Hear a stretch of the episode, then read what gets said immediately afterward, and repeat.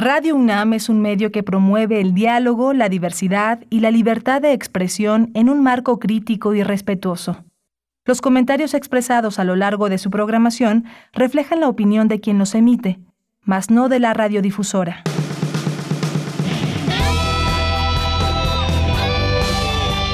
Prisma RU. Relatamos al mundo.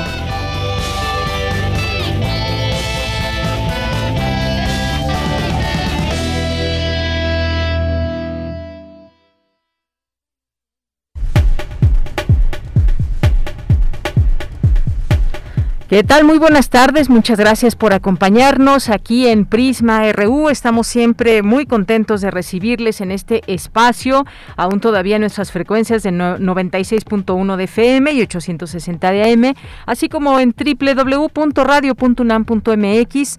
Eh, muchas gracias por atender a este llamado de la información a través de Prisma RU de Radio UNAM.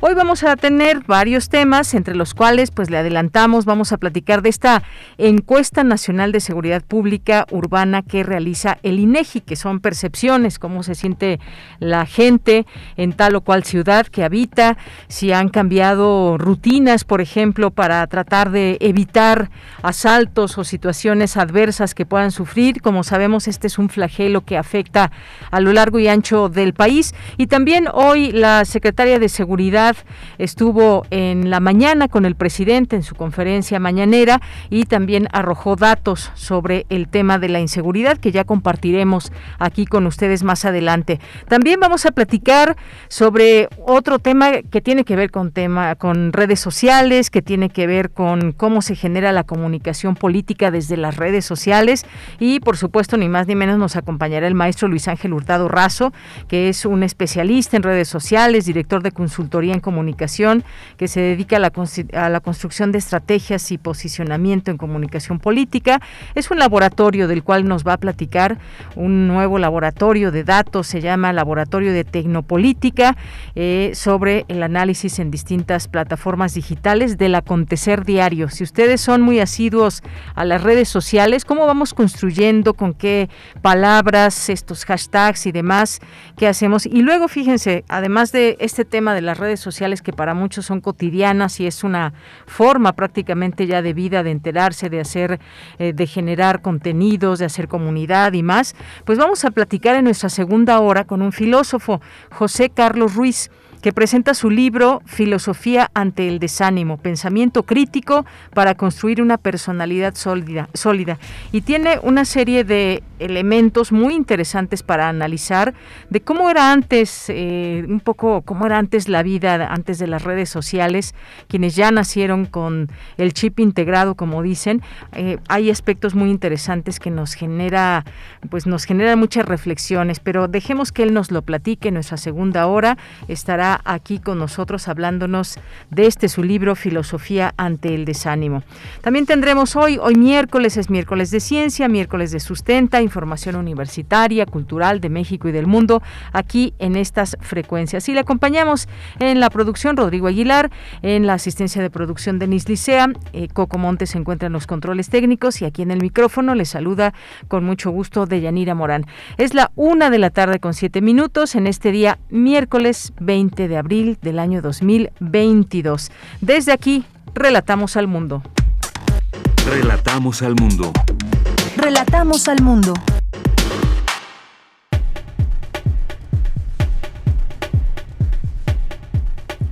En la información universitaria, el rector Enrique Graue y la Junta de Patronos de la Universidad entregaron la cuenta anual 2021 de la UNAM a la Comisión de Vigilancia de la Auditoría Superior de la Federación de la Cámara de Diputados. Es un privilegio que mucho nos honra el poderle entregar a la Cámara de Diputados cómo usamos los recursos que la nación nos entregó y que ustedes aprobaron en su momento.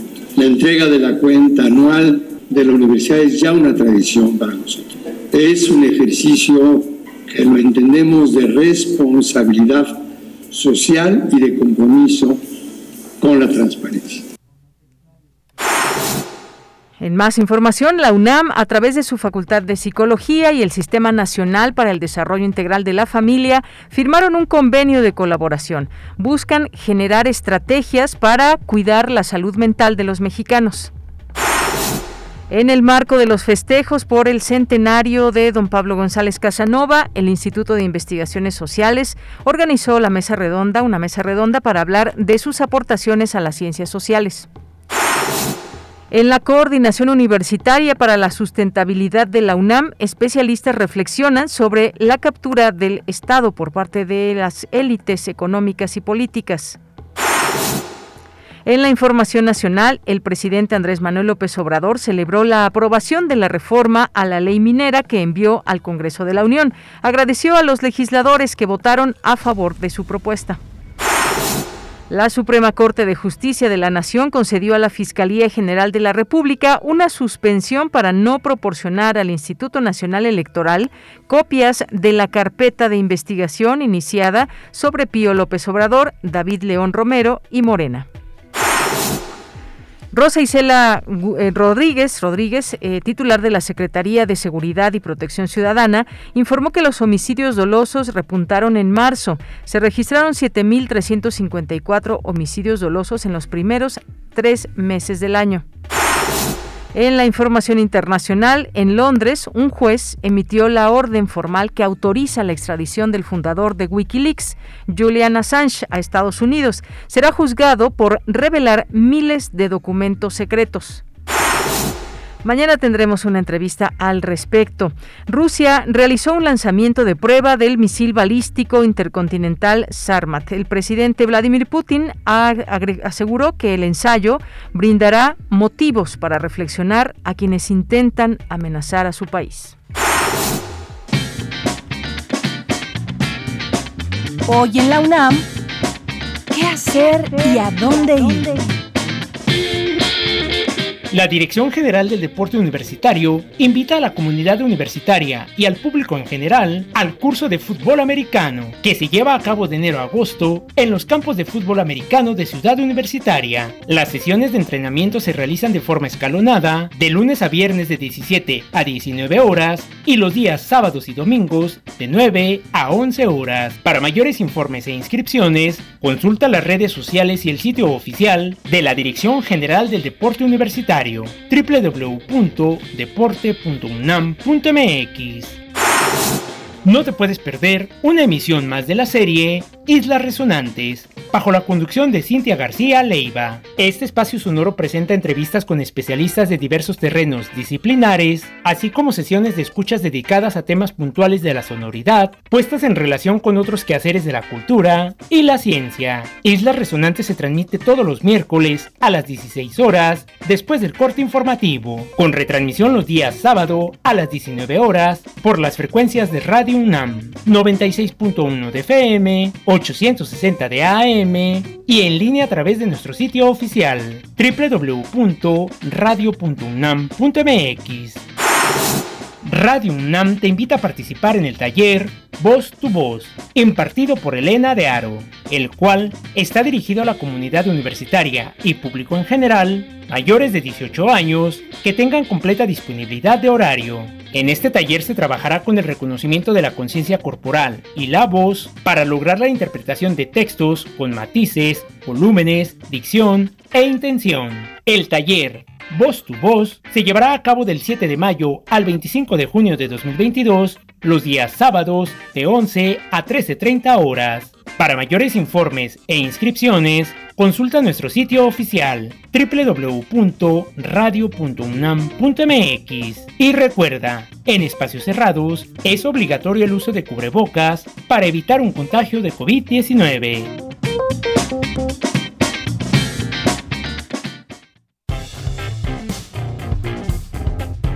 Campus RU Una de la tarde con 13 minutos. Estamos ya arrancando con nuestro campus universitario de este día, miércoles 20 de abril. La Facultad de Psicología y el Sistema Nacional para el Desarrollo Integral de la Familia firmaron un convenio de colaboración en beneficio de la salud mental de la población mexicana. Cindy Pérez Ramírez nos tiene esta información. ¿Qué tal, Cindy? Muy buenas tardes. Deyanira, muy buenas tardes a ti y a todo el auditorio de Prisma RU. El convenio de colaboración en materia de psicología será para el desarrollo conjunto de proyectos de investigación, formación de profesionales, de personal académico y administrativo de ambas instituciones y de familias, vinculación con la comunidad, así como de servicios de prevención, intervención y seguimiento. En el acto de la firma del documento, el secretario general de la UNAM, Leonardo Lómez recordó que antes de la pandemia se registraba aumento de ciertos padecimientos relacionados con la salud mental en el sector más vulnerable para la universidad, el de los estudiantes. Y se ha percibido que con el confinamiento algunos se han agravado.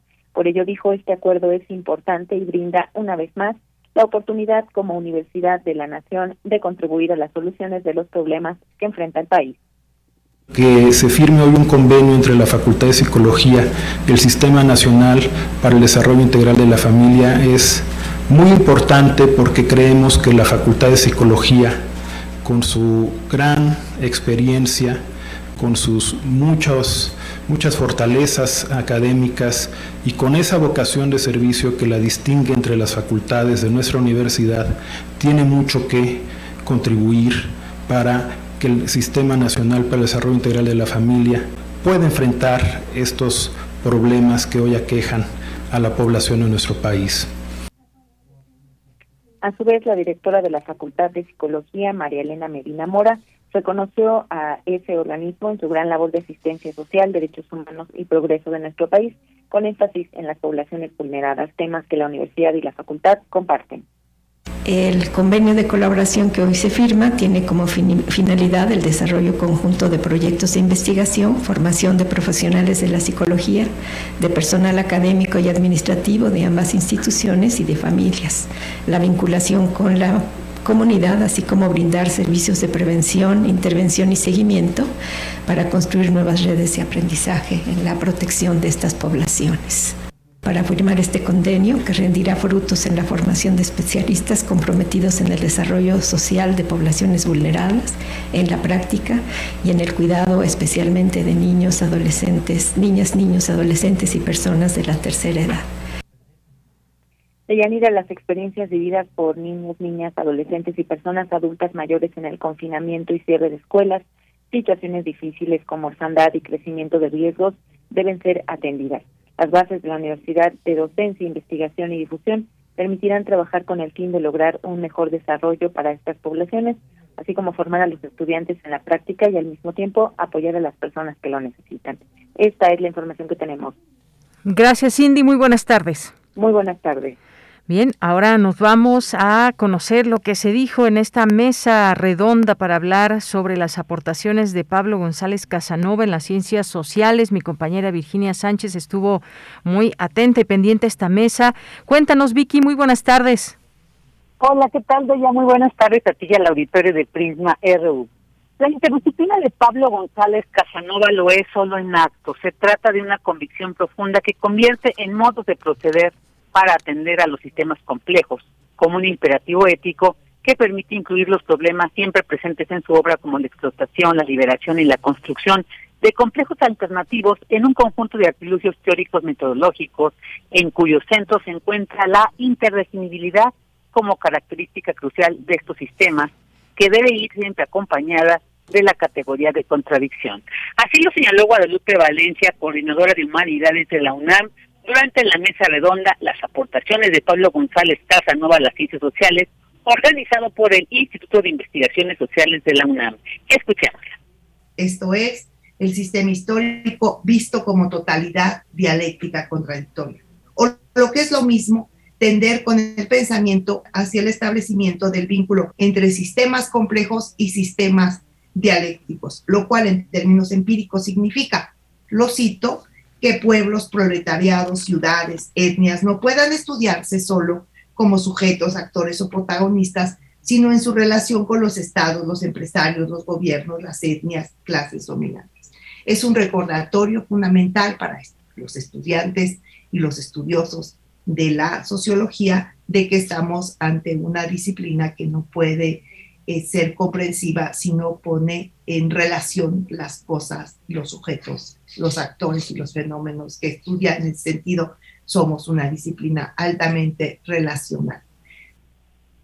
En tanto, Jorge Cadena Roa del Centro de Investigaciones Interdisciplinarias en Ciencias y Humanidades de la UNAM habló sobre las iniciativas editoriales promovidas e impulsadas por Pablo González que persuadían a la atención de instancias de ciencias sociales, como fue el Consejo Mexicano de Ciencias Sociales ASECOMEXO, el Centro de Investigaciones Interdisciplinarias en Humanidades, entre otras. Por su parte, Ricardo Pozas Orcasitas, investigador también del Instituto de Investigaciones Sociales, habló sobre una de las grandes obras representativas del pensamiento de don Pablo González, como es la democracia en México, el cambio de paradigma en la comprensión de la sociedad y el Estado Nacional, considerada, dijo, la primera versión sociológica contemporánea sobre el sistema social y el régimen político mexicano. Escuchemos. El libro La democracia en México fue escrito en la primera mitad de la década de los 60. Década intensa marcada por la velocidad y la profundidad de los cambios sociales y políticos del país. Periodo que marca el llamado quiebre del siglo XX, también llamado siglo corto por Eric Hobsbawm.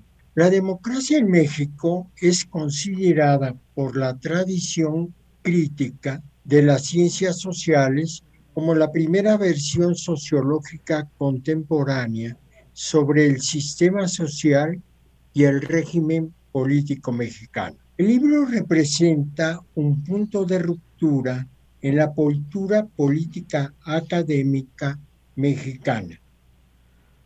Y bueno, pues esta mesa que se realiza precisamente en el marco de los festejos que se están llevando a cabo por el centenario de don Pablo González Casanova, estuvo moderada por el director de la entidad, Miguel Armando López Leiva, y se puede escuchar totalmente en el canal de YouTube de este instituto. De ella, esta es la información. Vicky, muchísimas gracias y buenas tardes. Buenas tardes. Bien, pues toda una mesa redonda dedicada pues a hablar de estas aportaciones que hiciera Pablo González Casanova y bueno, eh, y que hace y que ha hecho durante todo este tiempo. Eh, también vamos ahora con la información de mi compañera Cristina Godínez. Especialistas abordan la captura del Estado por parte de las élites económicas y políticas. ¿Qué tal? Adelante, Cristina. Buenas tardes, Deyanira. Un saludo para ti y para el auditorio de Prisma RU. La Coordinación Universitaria para la Sustentabilidad ha organizado una serie de seminarios sobre los grandes problemas socioambientales y en esta ocasión se habló de la captura de diversas instituciones del Estado por parte de las élites económicas y políticas que se refleja en la influencia abusiva de estos grupos de poder para que las normas, leyes y políticas públicas sean diseñadas en beneficio de sus intereses.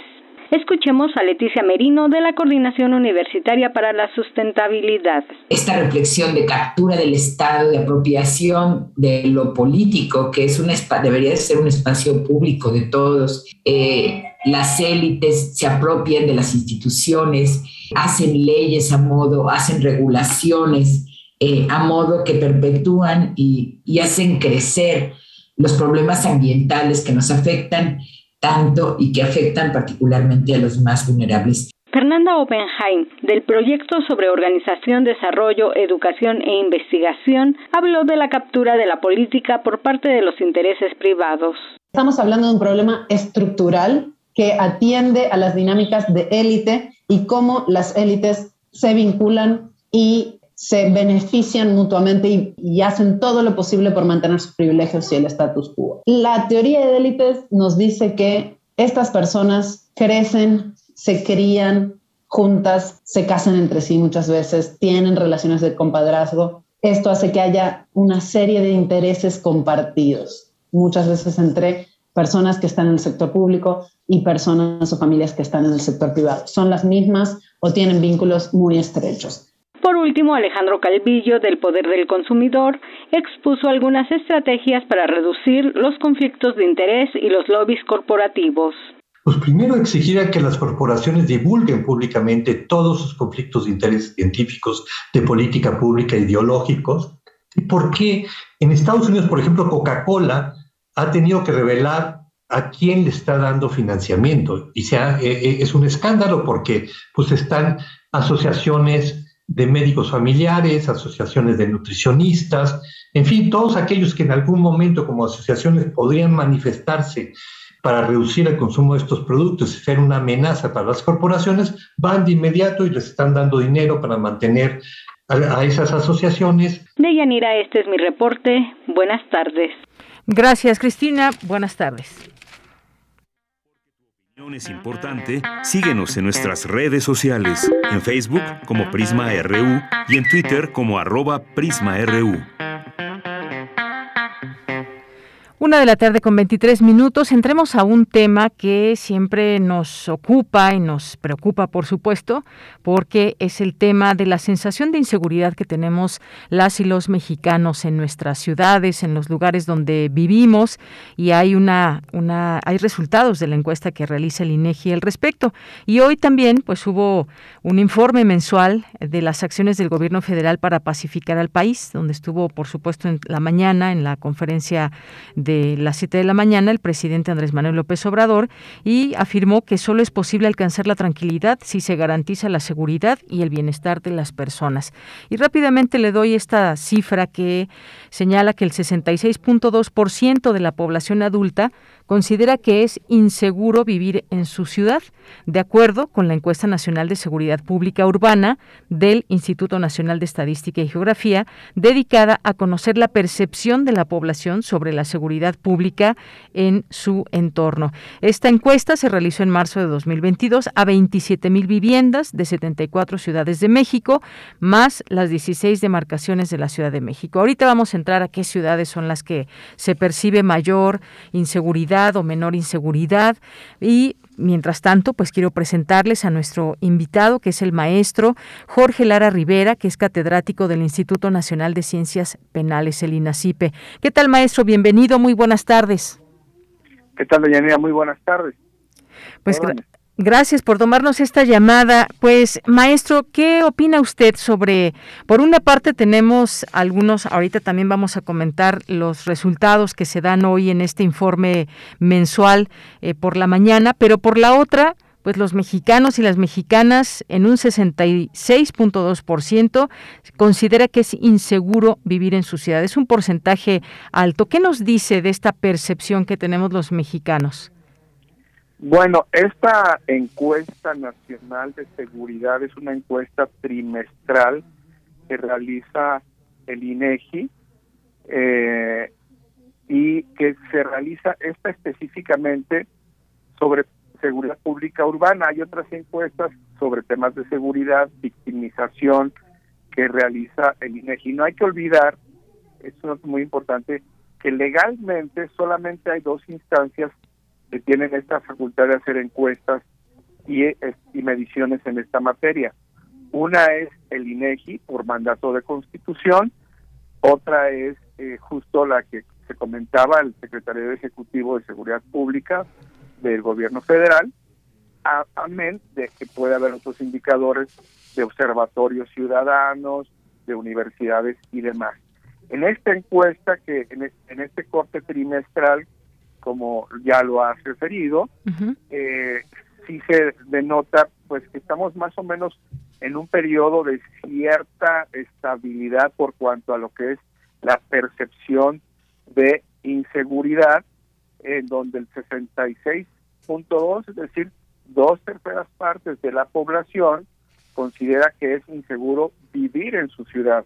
Y oh, hay un dato interesante, si lo desagregamos por sexo, eh, en la población de hombres es el 60.4%, pero en el caso de las mujeres, y este es un dato bien relevante, es un 10% más, el 71.1%, es decir, que hay una mayor percepción de inseguridad, de vulnerabilidad, eh, como todos lo podemos ver por temas de feminicidio, desaparición, violencia de género por parte de la población femenina. Entonces, este es un primer dato interesante. También hay que decir que el año 2020-2021 pues de alguna manera fueron atípicos en estas mediciones trimestrales por efectos de la pandemia, ¿verdad? Efectos del confinamiento, en donde obviamente eso también impactó. Digamos que esta gráfica, estas gráficas de la ENSU, así se le llama la encuesta, empiezan a subir, ¿verdad? Conforme se va eh, normalizando la, vida cotidiana de la gente y, vamos todos saliendo poco a poco a estudiar o a trabajar. Efectivamente. Pues ahí están estas percepciones que nos dicen mucho por cómo nos sentimos en los lugares que habitamos. Ahora sí, me voy a las ciudades con mayor porcentaje eh, de personas de 18 años y más que consideraron que vivir en su ciudad es inseguro. Estos lugares son Fresnillo, Zacatecas, con 97.1%. Es un, es un porcentaje muy alto, maestro. Luego viene Ciudad Obregón, Sonora, con 94.1%. Zacatecas, 91.7%. Cuautitlán Izcalli en el Estado de México 89.5%, Irapuato en Guanajuato con 87.6% y Guadalajara, Jalisco con 87.1%. Los porcentajes son bastante altos en estas eh, ciudades. Sí, Fresnillo, pues prácticamente todos, ¿verdad? el 97.1 de la población eh, eh, se, percibe insegura y pues no es por no es por no es para menos, ¿no? No, es para menos, la realidad es objetiva. Desde luego que la percepción tiene un componente subjetivo, pero lo que todos sabemos que ocurre en muchas regiones del país, que forma parte también de los reacomodos del crimen organizado y, y de las políticas públicas por cuanto a su éxito o su fracaso, pues aquí se ven claramente reflejado. Esto es multifactorial, tiene que ver con acciones de la autoridad a nivel municipal, estatal, federal, pero desde luego que hay una contextualización mm, del orden nacional, porque en muchos casos lo que influye en estas percepciones es la presencia, lo estamos viendo en estas ciudades que, eh, usted ha mencionado, que son ciudades en donde tiene presencia el crimen organizado, sí. ¿verdad? Entonces, es el crimen organizado es un factor de inseguridad a diferencia de lo que muchos han pensado o pueden suponer de que no, de que el crimen organizado tiene que ver con un simple trasiego de drogas hacia eh, los Estados Unidos, etcétera.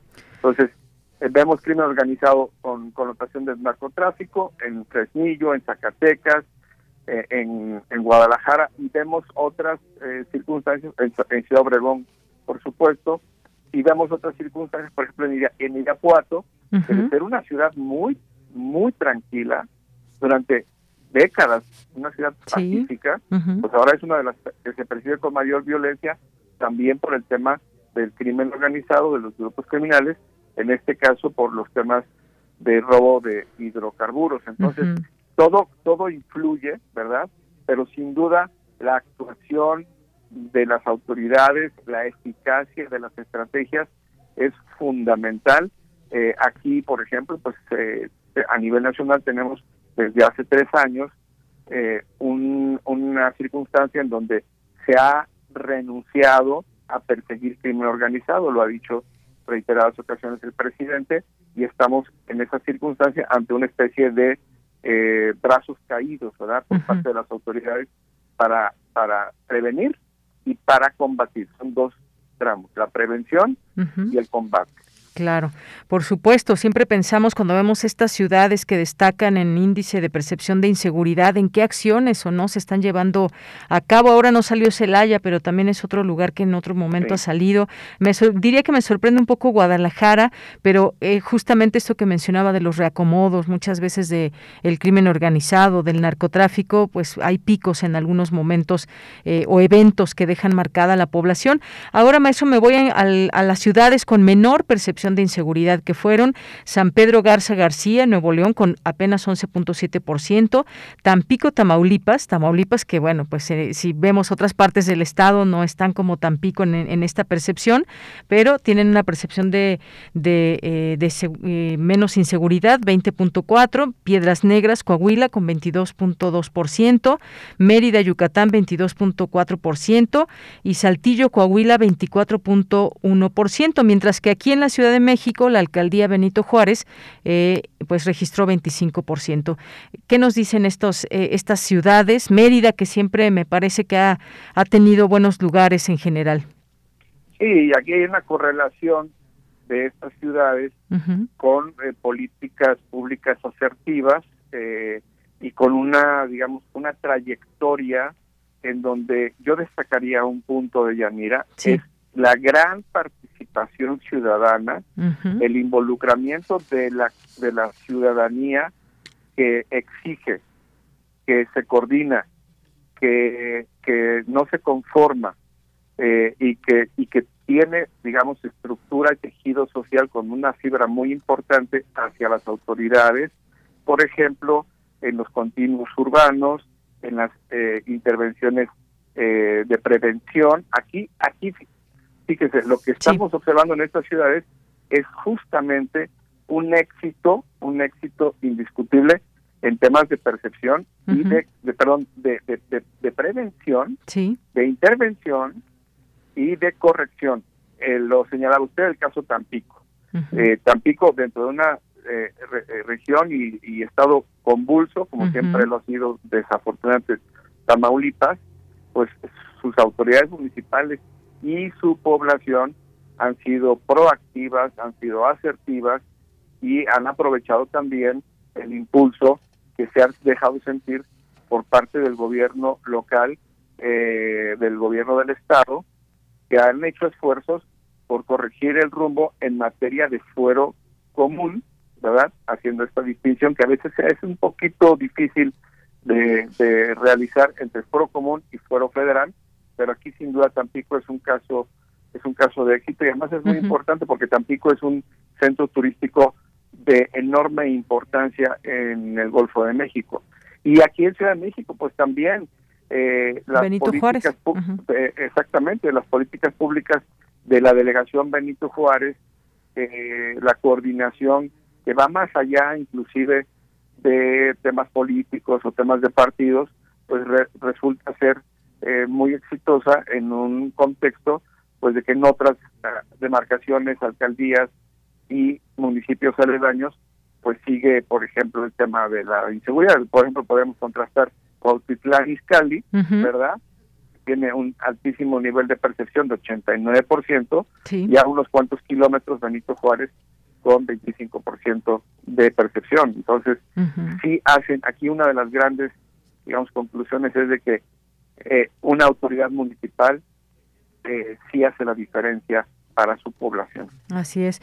Maestro, pues algunos otros datos que revela esta encuesta. Eh, 56% de la población manifiesta que modificó sus hábitos respecto a llevar cosas de valor por temor a sufrir algún delito. 48% reconoció haber cambiado hábitos al caminar alrededor de su vivienda pasadas las 8 de la noche y 46.5% cambió sus rutinas en cuanto a permitir que sus hijos menores salgan de casa.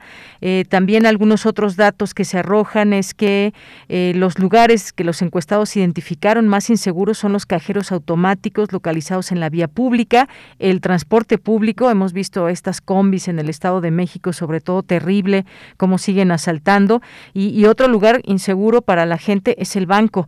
Y también esta encuesta abordó cuáles son los problemas más importantes en las ciudades. Está, por ejemplo, el de hospitales saturados o con servicio deficiente, que fue el problema de que percibieron eh, como el más relevante. Y en el aspecto respecto, también esta encuesta eh, indagó sobre la percepción del desempeño de las policías preventivas y las autoridades de la población perciben con un alto desempeño a la Marina, al Ejército y a la Guardia Nacional. ¿Esto qué, qué nos dice estos datos, maestro? Pues que la sociedad se está haciendo cargo de su seguridad.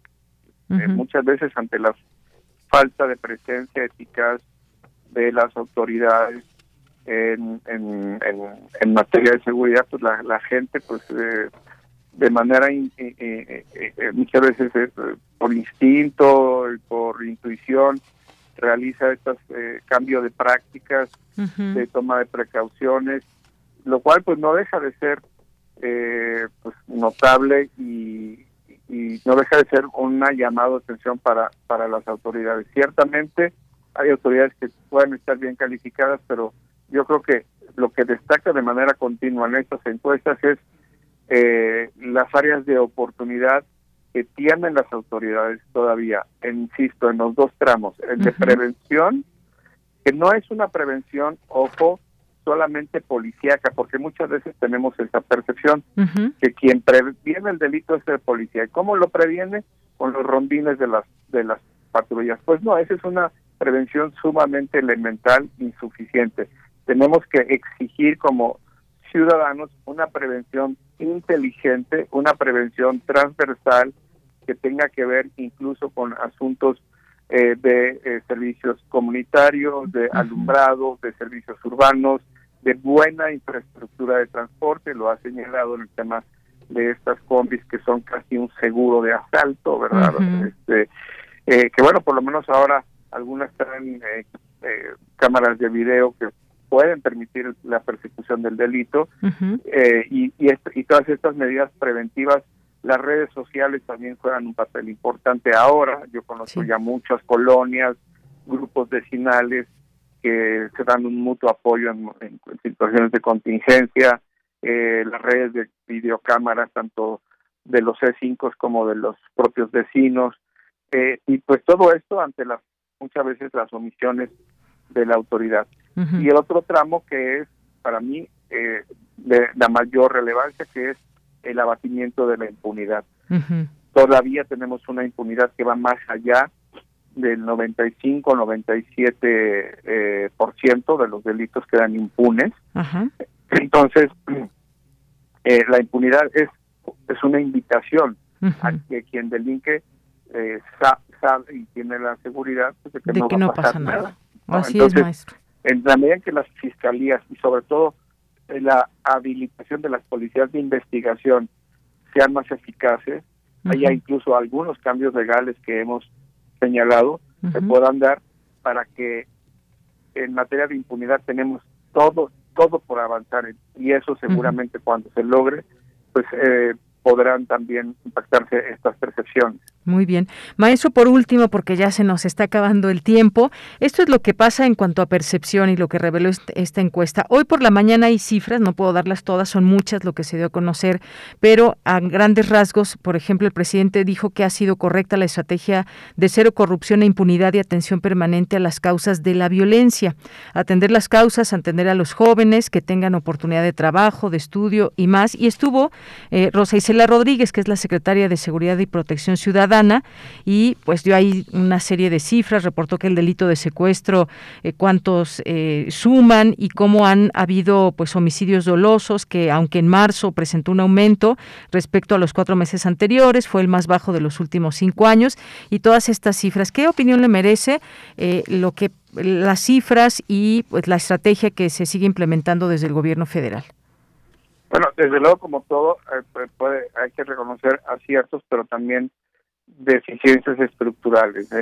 Para mí la más importante de las deficiencias, insisto, es la incapacidad de eh, tener éxito en el combate a la impunidad. Muchas veces nos conformamos con cifras de disminuciones o estabilidad marginal en algunas mediciones como es el homicidio doloso, pero seguimos instalados en un valle de entre, entre 88 o 100 eh, homicidios al día. Entonces, no nos podemos conformar con eso. En poco tiempo, por ejemplo, habremos alcanzado en este gobierno federal la cifra de los 120 mil homicidios eh, que va que ya superará eh, la cifra que tanto se criticó en su momento del gobierno del expresidente Felipe Calderón. Hace unos días eh, se publica otro observatorio internacional sobre crimen organizado en donde ubica a México en el cuarto lugar mundial eh, de la presencia del crimen organizado. Eh, y me parece que en un ejercicio saludable de rendición de cuentas, nuestras autoridades también están obligadas a incorporar estas mediciones. En la medición, por ejemplo, de secuestro, en la mañana la señora Isabel Guadas, que preside una organización especializada en la medición de secuestro de manera muy meticulosa, señala que hay un subregistro muy importante de estos eventos. Eh, tampoco hay un registro, por ejemplo, en la incidencia del crimen de delincuencia organizada per se eh, en esta en este en, en, este tema. Entonces, pues eh, yo sí considero que el presidente tiene razón cuando dice que hay que atender las causas estructurales, pero nos parece que dentro de las causas estructurales, en primer lugar, es de combate a la impunidad, en donde tenemos pues un, un, un reto grande cuando no, pues también estamos colapsados. Claro. Maestro, ojalá que en otro momento podamos platicar con usted sobre justamente toda esta estrategia y cómo está el tema de la impunidad y cuáles son las acciones efectivas que han desarrollado en algunos lugares y cuáles no se implementan en muchos otros sitios, si le parece bien. Con todo gusto, Yanira. Claro que sí, estoy siempre a la orden. Muy bien. Muchas gracias, maestro. Hasta luego. Hasta luego, que tenga buena tarde. Fue el maestro Jorge Lara Rivera, catedrático del Instituto Nacional de Ciencias Penales, el INACIPE. Continuamos. Porque tu opinión es importante, síguenos en nuestras redes sociales, en Facebook como Prisma RU y en Twitter como arroba PrismaRU.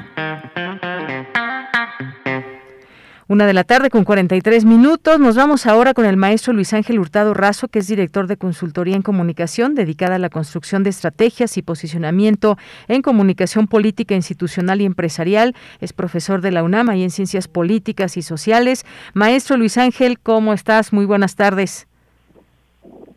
¿Qué tal? Muy buenas tardes, estimada de. Un gusto estar, como siempre, contigo y con tu audiencia aquí en Prisma RU. Pues sí, siempre nos da gusto aquí recibirte y hablar de redes sociales, hablar de pues todas estas cuestiones digitales, pero hoy nos vas a platicar sobre el laboratorio de tecnopolítica, análisis del acontecer diario en las distintas plataformas digitales que arranca. Cuéntanos de qué se trata. Bueno, realmente eh, muchas gracias por eh, darnos el espacio para hablar de pues este elemento que estamos estrenando esta, esta semana. Justamente el día lunes arrancamos ya normalmente con las actividades del Laboratorio de Tecnopolítica, el cual, pues bueno, tiene como objetivo eh, sistematizar de una forma, eh, por supuesto, completamente académica, completamente eh, de lo social y por supuesto a partir de varias disciplinas como la comunicación, la política y por supuesto la ciencia de datos, pues, la contención eh, el objetivo de este... Eh, maestro, maestro, perdón que te interrumpa, pero no te estamos escuchando muy bien. Vamos a retomar esta comunicación para que te escuchemos perfectamente bien, porque nos parece que son datos que le pueden interesar a la audiencia, sobre todo quienes hacen uso de las redes sociales. ¿Cuál es el acontecer diario en estas distintas plataformas digitales? ¿Cómo nos comunicamos? Eh, estamos hablando también de hashtags, de algunos conceptos que pueden utilizarse y y sobre todo pues en temas que, que, muchas veces llegan a ser muy nombrados en las redes sociales. Hablamos de, de reforma eléctrica, por ejemplo, temas actuales. Ojalá que ya te podamos escuchar mejor, maestro. Estimada Yanira, ya estamos por acá. Eh, espero que ya el audio nos favorezca. Ya, ya, ya te escuchamos mejor. Nos decías. Pues bueno, eh, veníamos diciendo que justamente eh, eh, eh esta semana iniciamos con las actividades ya formales del Laboratorio de Tecnopolítica. Un laboratorio que pues conjunta pues varias disciplinas de corte científico para explicar eh, el acontecer diario. Eh, disciplinas que van desde la comunicación, por supuesto, la ciencia política, la sociología, la hoy llamada también y por supuesto muy importante ciencia de datos, y por supuesto también incluimos cuestiones como la antropología en todo este conglomerado que estamos haciendo en este laboratorio. El laboratorio pues tiene como objetivo principal eh, ciertamente analizar el acontecer diario, pero justamente estamos vinculándolo muy fuertemente con dos elementos. El primero de ellos es, por supuesto, el acontecer diario, pero que está vertido en las redes sociodigitales o las plataformas que comprenden hoy en día Internet. Y el segundo por supuesto, tiene que ver con los fenómenos políticos que se están desarrollando en nuestro país y, por supuesto, con todo el ambiente internacional que se está dando. Eh, ¿Por qué? Porque precisamente, y por eso de ahí su nombre, estudiamos la tecnopolítica. La tecnopolítica básicamente es esta nueva disciplina que está surgiendo de análisis y de investigación en el mundo, que se centra en entender y comprender las distintas herramientas que utiliza el ser humano para hacer precisamente la política. Y esto tiene que ver pues no solamente con procesos electorales, también tiene que ver con movimientos sociales, tiene que ver justamente con estas eh, revoluciones y expresiones de la opinión pública a partir de los medios digitales, tiene que ver inclusive con el comportamiento que hoy en día están teniendo las plataformas que ofrecen estos servicios, hoy en día que pues están jugando un papel político importante al decidir qué elementos eh, deben de debatirse en, los escenarios de, de, la comunicación digital, al acallar o amplificar una voz y por supuesto al vetar inclusive hasta un país entero, que es el caso que eh, recientemente ocurrió con Rusia y todo este conflicto bélico que se está dando actualmente. Entonces, este laboratorio pues está centrado en, en el ámbito de la política y por supuesto en sus diferentes facetas que se están dando en el ámbito digital. Ahorita, las dos primeras entregas que hemos realizado, nos hemos centrado principalmente en Twitter, porque justamente eh, Twitter es la red sociodigital, y lo he dicho eh, en este espacio, estimada Dañanida, que pese a que no es la red sociodigital más utilizada en el mundo, no tiene la gran cantidad de usuarios como lo tiene Facebook, con 2.300, 2.400 millones de usuarios, que apenas llega a los 400 millones de usuarios en todo el mundo, sí es la, la red sociodigital número uno en posicionar temas de cualquier tipo, ya sea políticos, sociales, culturales, deportivos, etcétera, etcétera. Entonces, por eso iniciamos estas primeras entregas eh, con estos dos, dos eh, elementos extraídos justamente eh, de, Twitter. Y nos centramos en dos temas que ahorita son fueron, digamos, de la opinión pública digital, por lo menos de esta red social digital, pues el, en, el, en el sentido de analizar, en primer lugar, lo ocurrido el fin de semana con el debate que en la Cámara de Diputados, por supuesto, con la reforma eh, eléctrica. Nosotros decidimos recopilar todo esto y lo que encontramos precisamente en este debate es que tenemos una opinión pública digital dividida, completamente polarizada. Y eh, estamos viendo que se reduce el debate público pues a la fórmula que ya venimos platicando desde hace tiempo, amigo, enemigo, este, estás conmigo, estás en mi contra, eh, patriotas, no patriotas, etcétera, etcétera. Se reduce el debate a eso, cuando a lo mejor puede enriquecerse eh, en otros ángulos, con otras aristas, etcétera, etcétera, pero bueno, ahí está vertida. No solamente los políticos están polarizados, sino también la opinión pública. Y ayer justamente hicimos esta eh, segunda entrega con un elemento bien interesante, estimada mira, que a lo mejor no figuraba dentro de los debates nacionales actualmente, pero que justamente nos deja ver la apropiación y el uso de las herramientas digitales para, en llegado momento, posicionar a un gobierno, a un político, en este caso, un gobernante, y por supuesto todo un aparato, digamos, de en, beneficio, digamos, de la sociedad. Estoy hablando justamente del salario rosa. El día de ayer fue atípico este comportamiento y por eso decidimos eh, incluirlo en este análisis, porque notamos que justamente este tema no había figurado en los últimos 20 días. Y de repente, a partir de un mensaje, de un tuit que publica el gobernador del Estado de México, Alfredo del Mazo, eh, viene toda una escalada de amplificación hablando de ese tema. Y esta escalada, y ahí es lo interesante, senada de Yanira, no fue realizada por cuentas automatizadas mejor conocidas como bots fue realizada por personas reales. Y ahí justamente entra el escenario de la tecnopolítica. ¿Cómo han construido estrategias, no solamente en el ámbito digital, a, utilizando los métodos clásicos que son la amplificación mediante cuentas automatizadas, sino que aquí hay un caso, un caso justamente de amplificación o de lo vamos a decir así, como de tipo acarreo, eh, muy bien sincronizado, porque para... Eh, ¿Acarreo mediático, le podríamos decir? Mediático digital, sí, sí, sí, claro que sí. Hay un acarreo mediático en el cual alguien activó a las cuentas reales, o a las personas reales, es decir, hablen del programa. Y eso es muy interesante, porque entonces quiere decir que hay toda una estructura digital, pero también real, que está siendo utilizada para hablar de este programa, que es uno de los programas emblema del gobierno del gobernador del Estado de México, pues con fines, doble fin, aquí vamos a meter, esta es una hipótesis que todavía no comprobamos, pero por supuesto que la vamos a empezar a, aterrizar desde el laboratorio, con fines políticos puede ser de posicionamiento del gobernador, ok, esa puede ser la primera hipótesis.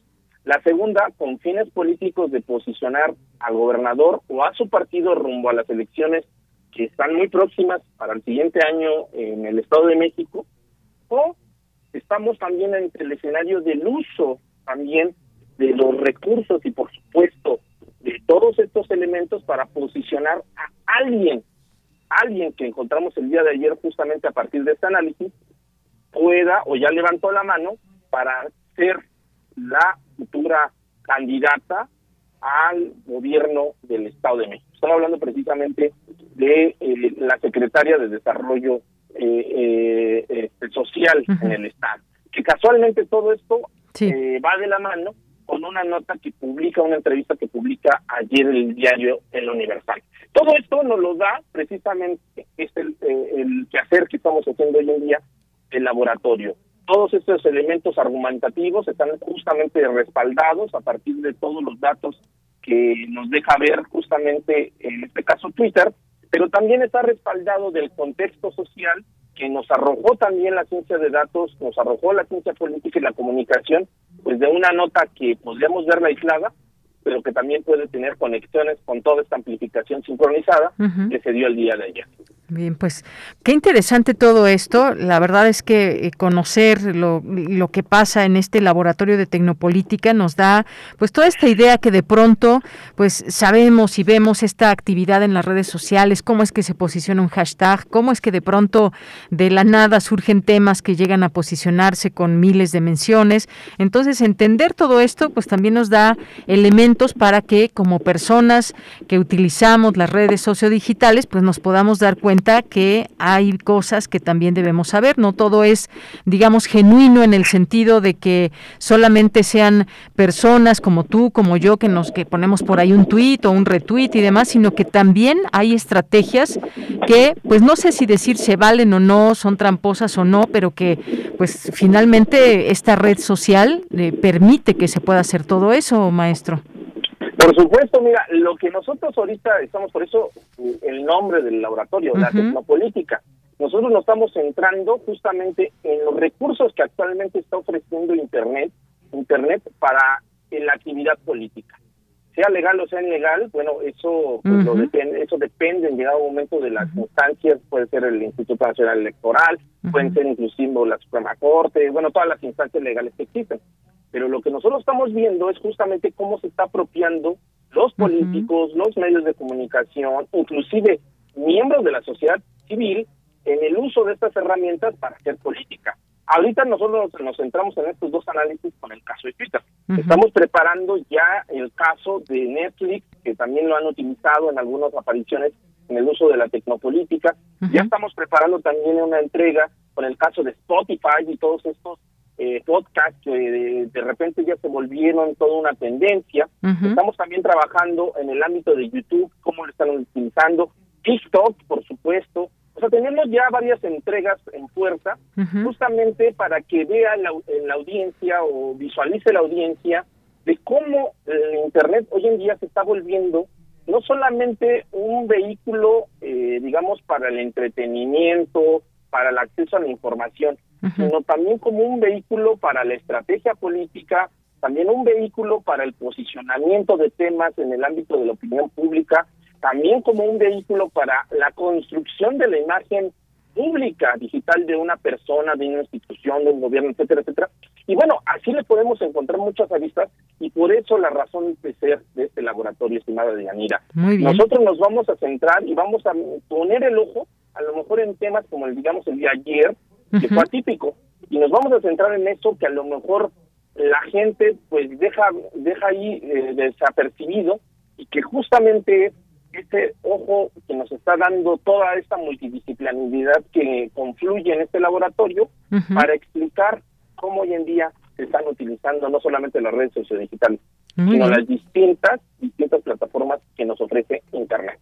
Pues bienvenido a este laboratorio de tecnopolítica. Ya tendremos oportunidad de que nos vayas platicando cómo, eh, cómo se van posicionando temas o qué sucedió con tal o cual tema del que se está hablando en las redes sociales, pero pues en su momento, por lo pronto ya nos diste este ejemplo, hay que saber, hay que saber como usuarios de estas redes qué es lo que puede suceder, porque a veces inocentemente uno piensa que todos, que todos eh, los usuarios son como nosotros, eh, genuinos, digamos, de alguna manera, pero también hay algunas situaciones que se dan y que se exponencian una vez que se usan desde estrategias políticas. Pero ya lo iremos platicando, maestro. Muchas gracias por estar aquí como siempre. Al contrario, estimada de Yanira, un gusto estar contigo y nada, un pequeño comercial. El día de hoy vamos a nos vamos a centrar y vamos a difundir en el laboratorio la, la primera entrega de seis de eh, el arranque de las campañas en los seis estados que están justamente ahorita disputando elecciones en nuestro país. Oye, pues qué interesante. red. Claro que sí, nada más danos el, el Twitter del Laboratorio de Tecnopolítica. Claro que sí, eh, es arroba L Tecnopolítica. Muy Aquí bien. nos pueden encontrar y en, en Facebook estamos como Laboratorio de Tecnopolítica. Perfecto, ahí para que muchas y muchos usuarios también puedan seguir a estas cuentas. Muchas gracias, maestro, un abrazo. Al contrario, un gusto estar contigo y un abrazo fuerte también a la audiencia de Prisma RU. Gracias. Fue el maestro Luis Ángel Hurtado Razo, quien es catedrático de la Facultad de Ciencias Políticas y Sociales de la UNAM. Vamos con esta invitación que nos dejó Dulce Wet.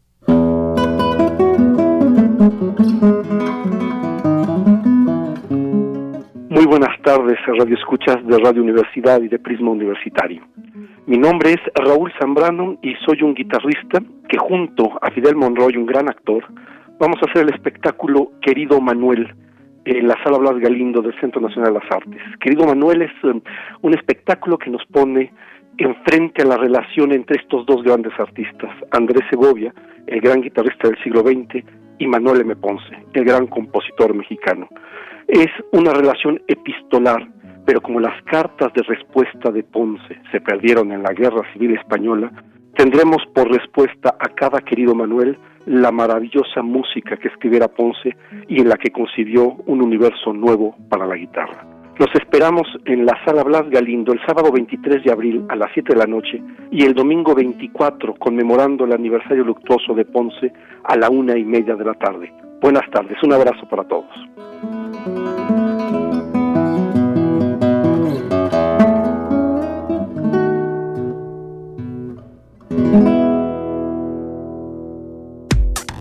Relatamos al mundo. Relatamos al mundo.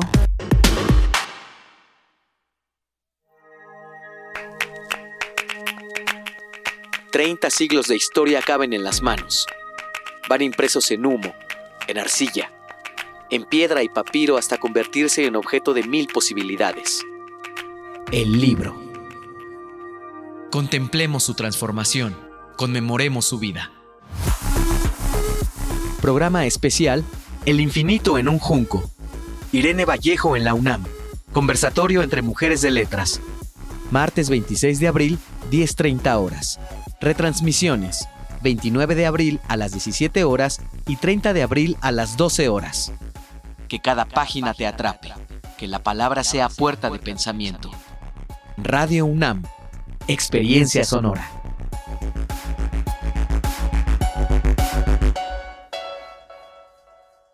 La 4T avanza poniendo el poder al servicio del pueblo. Hoy las personas adultas mayores tienen una pensión digna y las y los jóvenes apoyos para seguir estudiando. Aumentó el salario mínimo y se está devolviendo la vida al campo. Se reforestan bosques y selvas y el pueblo decidirá que continúe el buen trabajo de un gobierno honesto. Con esperanza y justicia, sigamos transformando a todo el país. Morena, la esperanza de México. Fentanilo, heroína, cocaína, piedra, cristal. No importa qué droga química te metas, de todas formas te destruyes. La sangre de las drogas nos mancha a todos. Mejor métete esto en la cabeza. Si te drogas, te dañas. Si necesitas ayuda, llama a la línea de la vida, 800-911-2000. Para vivir feliz, no necesitas meterte en nada. Hipócrates 2.0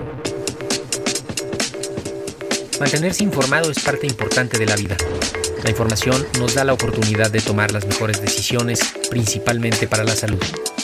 Soy Mauricio Rodríguez, conductor de Hipócrates 2.0, donde cada semana llevamos para ti los mejores contenidos y especialistas en materia de salud. Escúchanos.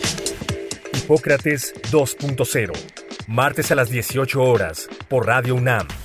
Experiencia sonora. Cosmos. Entramado de lo que existe. Bucle del impulso y la ruina. ¿Dónde termina la devastación?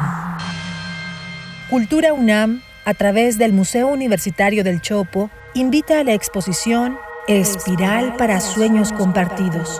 Arte, comunidad, defensa y resistencia Instalación en gran formato por la artista colombiana Carolina Caicedo. A partir del 29 de enero. Galería Central del Museo Universitario del Chopo. Enrique González Martínez, número 10, Santa María la Ribera. Miércoles a domingo de 11.30 a 18 horas. Cultura UNAM.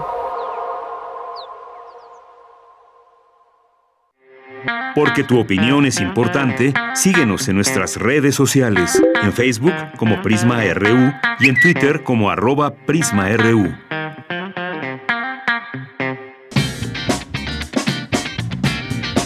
Mañana en la UNAM, ¿qué hacer y a dónde ir? Como parte del ciclo El Universo los Viernes, el Instituto de Astronomía de la UNAM organiza la charla La Ley del Cielo y contará con la participación de la doctora Silvia Torres Castilleja, astrónoma mexicana quien hablará acerca de dicha ley, a quien protege y a quien beneficia. La cita es el próximo viernes 22 de abril en punto de las 18 horas a través de la cuenta oficial de Facebook y el canal de YouTube del Instituto de Astronomía de la UNAM como parte del seminario en línea Comedia Divina y Comedia Humana, organizado por el Colegio de San Ildefonso y la Cátedra Octavio Paz, se llevará a cabo el módulo 2, Purgatorio y Paraíso, que nos invita a dar un recorrido de la Edad Media al umbral del Renacimiento. Dicho seminario se lleva a cabo del 6 de abril al 25 de mayo, los días miércoles de 18 a 20-30 horas. Aún tienes tiempo para inscribirte. Para mayores informes e inscripciones, consulta las redes sociales del Colegio de San Ildefonso. El Instituto de Geografía de nuestra máxima casa de estudios, en colaboración con el Seminario Permanente Internacional Espacio, Cultura y Turismo, organizan el foro Cambios en la Metodología del Índice de Marginación 2020 que contará con la participación de Diana Villasana Ocampo del Consejo Nacional de Población. Dicho foro se llevará a cabo a través de las redes sociales del Instituto de Geografía de la UNAM y el Seminario Permanente Internacional Espacio, Cultura y Turismo. Y recuerda, no bajemos la guardia frente a la COVID-19. Para Prisma RU, Daniel Olivares Aranda.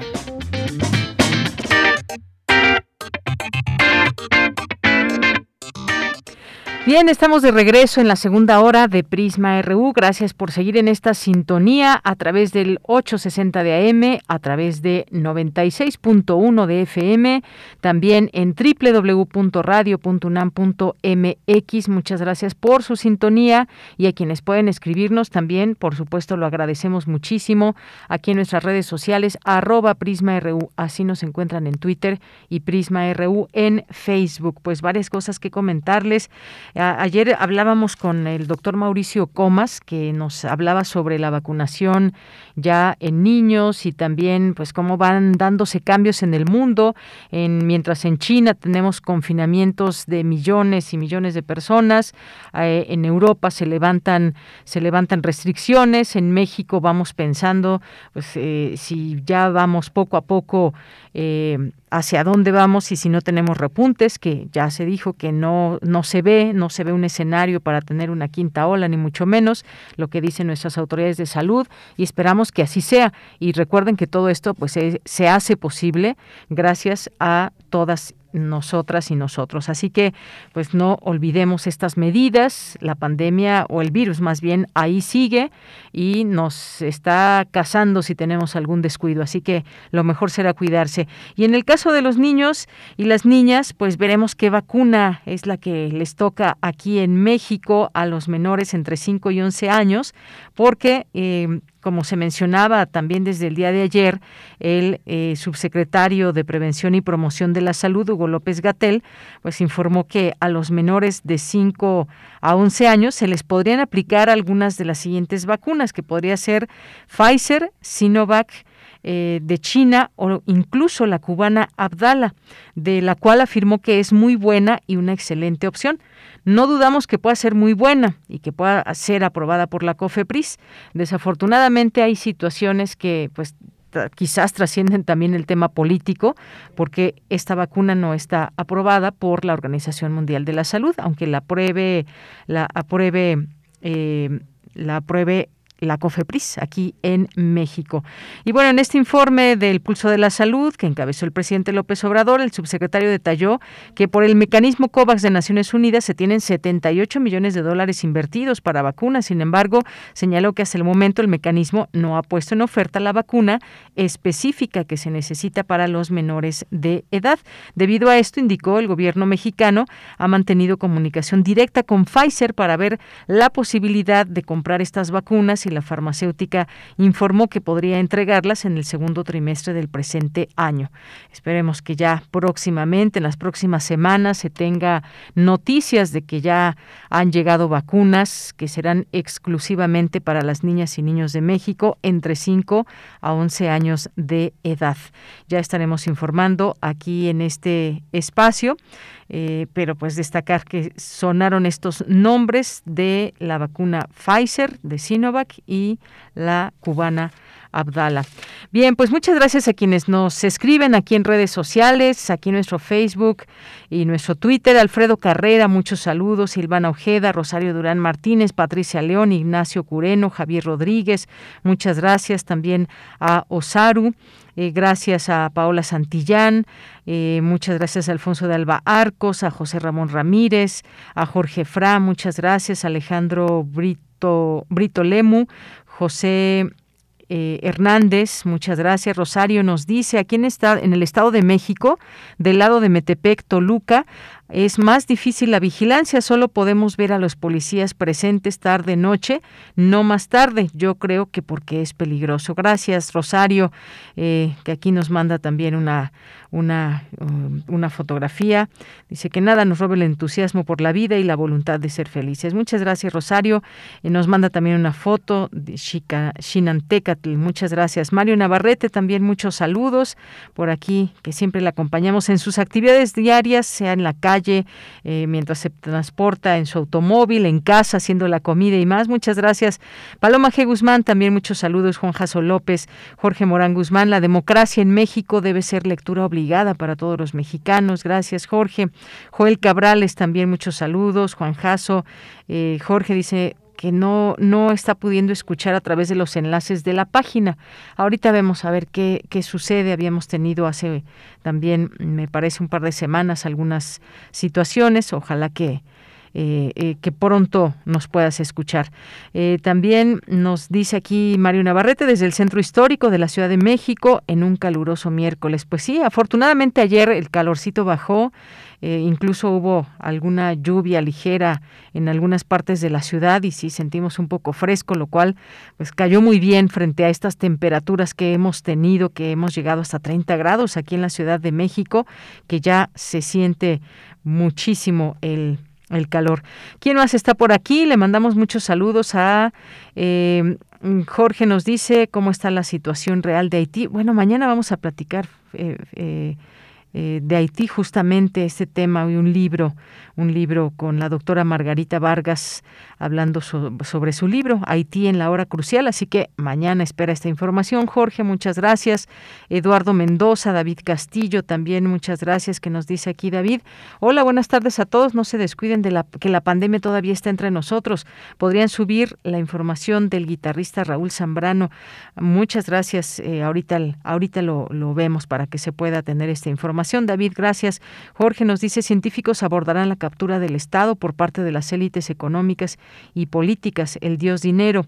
Abel Fernández nos dice, muy interesante el análisis de laboratorio sobre la tecnopolítica en, en Prisma RU. Espero que haya uno donde ubiquen a los bots de la derecha. Sería bueno ir viendo cómo se mueven. Muchas gracias, Abel. Eh, Jorge también nos dice que ha cambiado hábitos por ese tema de la inseguridad. Y es que sí, encontramos cada historia en los cajeros automáticos, por ejemplo, cómo cambian las tarjetas, cómo luego se ofrecen a darte ayuda y resulta que pues son rateros o personas que eh, incluso meten algunos aparatos en los cajeros y de esta manera pues se hacen de dinero que no es suyo. Y también no olvidemos la responsabilidad que tienen los propios los propios bancos porque es muy fácil decir pues bueno ahí no es cosa mía pero cuando se hace una investigación ellos tienen cámaras y entonces deben facilitar todo esto porque a final de cuentas está pasando en sus instalaciones. Así que cualquier cosa que les suceda no duden consultarlo con Conducef en el tema de los bancos. Muchas gracias a Jorge también que nos dice que le gustó esta información de los trabajos del Laboratorio Tecnopolítica. Eh, Paloma G. Guzmán, César Soto, muchas gracias. César nos dice los procesos de elaboración y reporte de encuestas del el INEGI Informa aplica metodología estructurada y temática, lógica y técnica con absoluta seriedad y credibilidad. En Tampico, Tamaulipas, los, los criminales organizados siguen presentes en el puerto. Pues sí, quizás siguen eh, eh, presentes, por supuesto, en Tampico, pero hay una percepción de seguridad en esa zona. Habrá que ver qué pasa y contrastar elementos. Gracias, César. Eh, gracias, ya mencionábamos a, a, Paloma, G. Guzmán, Sorrisi y yo existo. Eh, gracias también aquí presente.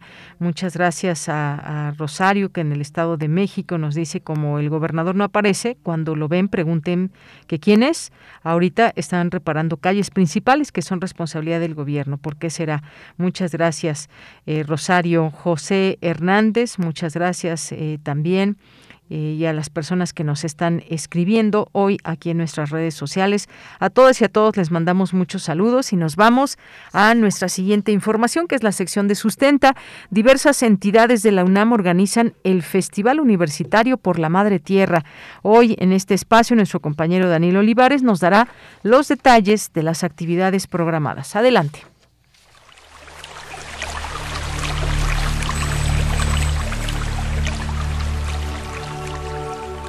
Sustenta. Sustenta. Innovación universitaria en pro del medio ambiente.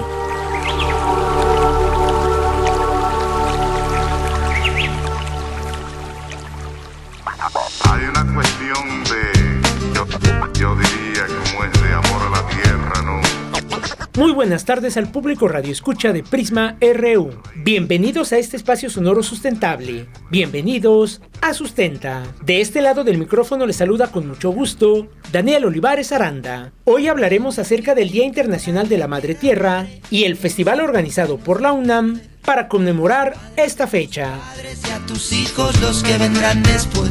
Si la miras como a tu. Antes de iniciar, es importante saber el origen de esta conmemoración.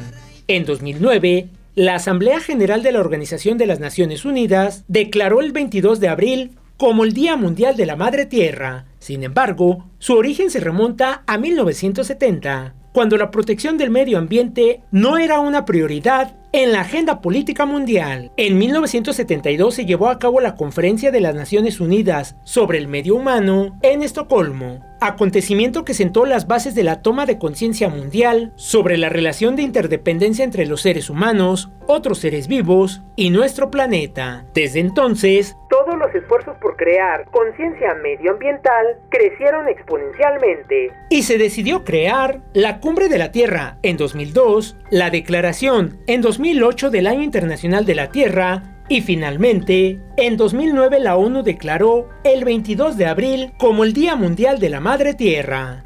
En el marco de esta conmemoración, la Universidad Nacional Autónoma de México, a través de la Dirección General de Atención a la Comunidad, la Coordinación Universitaria para la Sustentabilidad, el programa de manejo, uso y reuso del agua en la UNAM y las facultades de Química y Medicina organizan el Festival Universitario por la Madre Tierra, que tiene como objetivo crear conciencia acerca de nuestra relación con la naturaleza. Para conocer más al respecto, conversamos con la licenciada Marisol Mendoza Reynoso, coordinadora del área de fomento a la participación social de Pumagua, quien nos explica cuál es la finalidad de realizar dicho festival. Este 22 de abril conmemoramos el Día Internacional de la Madre Tierra para crear conciencia global sobre los problemas de superpoblación, contaminación, destrucción de la biodiversidad, la importancia del cambio climático y otras adversidades medioambientales. Eh, por ello, la UNAM se une también a esta conmemoración con el Festival Universitario por la Madre Tierra para rendir homenaje a nuestro planeta, el cual también pues es nuestro hogar y es importante comenzar a generar acciones para cuidar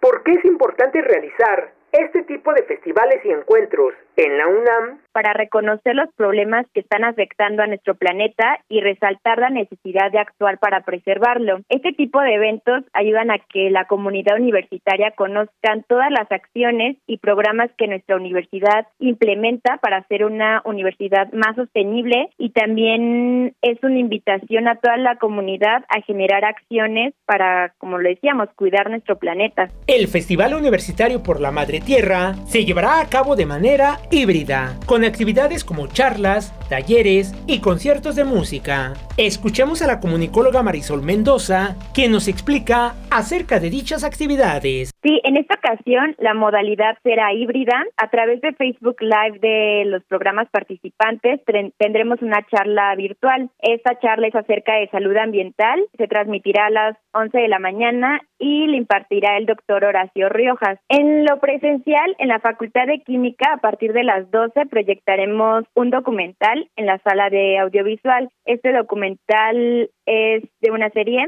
eh, se llama Tales by Light y eh, también a las 2 de la tarde tendremos el concierto de Suárez Head. También tendremos algunos stands, talleres, todas estas actividades se presentan a partir de las 11 de la mañana y podrán encontrar eh, también algunas charlas informativas, qué podemos hacer para cuidar nuestro planeta desde nuestra universidad, desde, desde nuestra casa y son algunas de las actividades que tendremos presenciales. Para la ONU, este tipo de eventos son fundamentales, prioritarios y urgentes, ya que considera que la Madre Tierra claramente nos pide que actuemos. Los océanos se llenan de plásticos y se vuelven más ácidos. Los incendios forestales, las inundaciones y otros eventos climáticos han afectado a millones de personas. El calor extremo que estamos experimentando en los últimos días en la Ciudad de México y el resto del país es un ejemplo claro de los efectos negativos de nuestra propia contaminación.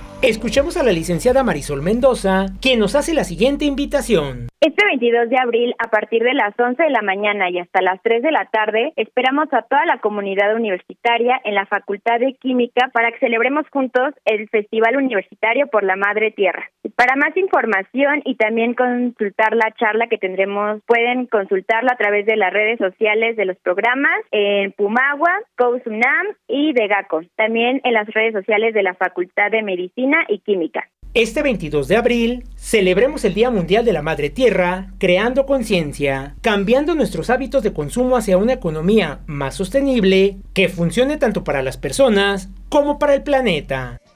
Si deseas más información acerca de acciones que puedes realizar desde tu hogar, oficina, escuela o centro de trabajo, puedes consultar los sitios oficiales de la Organización de las Naciones Unidas, la Coordinación Universitaria para la Sustentabilidad de la UNAM y el Programa de Manejo, Uso y Reuso del Agua, Pumagua. Y recuerda que si tienes alguna duda o sugerencia, puedes compartirla a través de las redes sociales de Prisma RU o directamente en mi cuenta de Twitter. Me encuentras como arroba Daniel Medios TV. Para Radio UNAM, Daniel Olivares Aranda. Hay una cuestión de, yo, yo diría, como es de amor a la tierra. Bien, pues continuamos, son las 2 de la tarde con 21 minutos y nos vamos ahora a la información internacional a través de Radio Francia.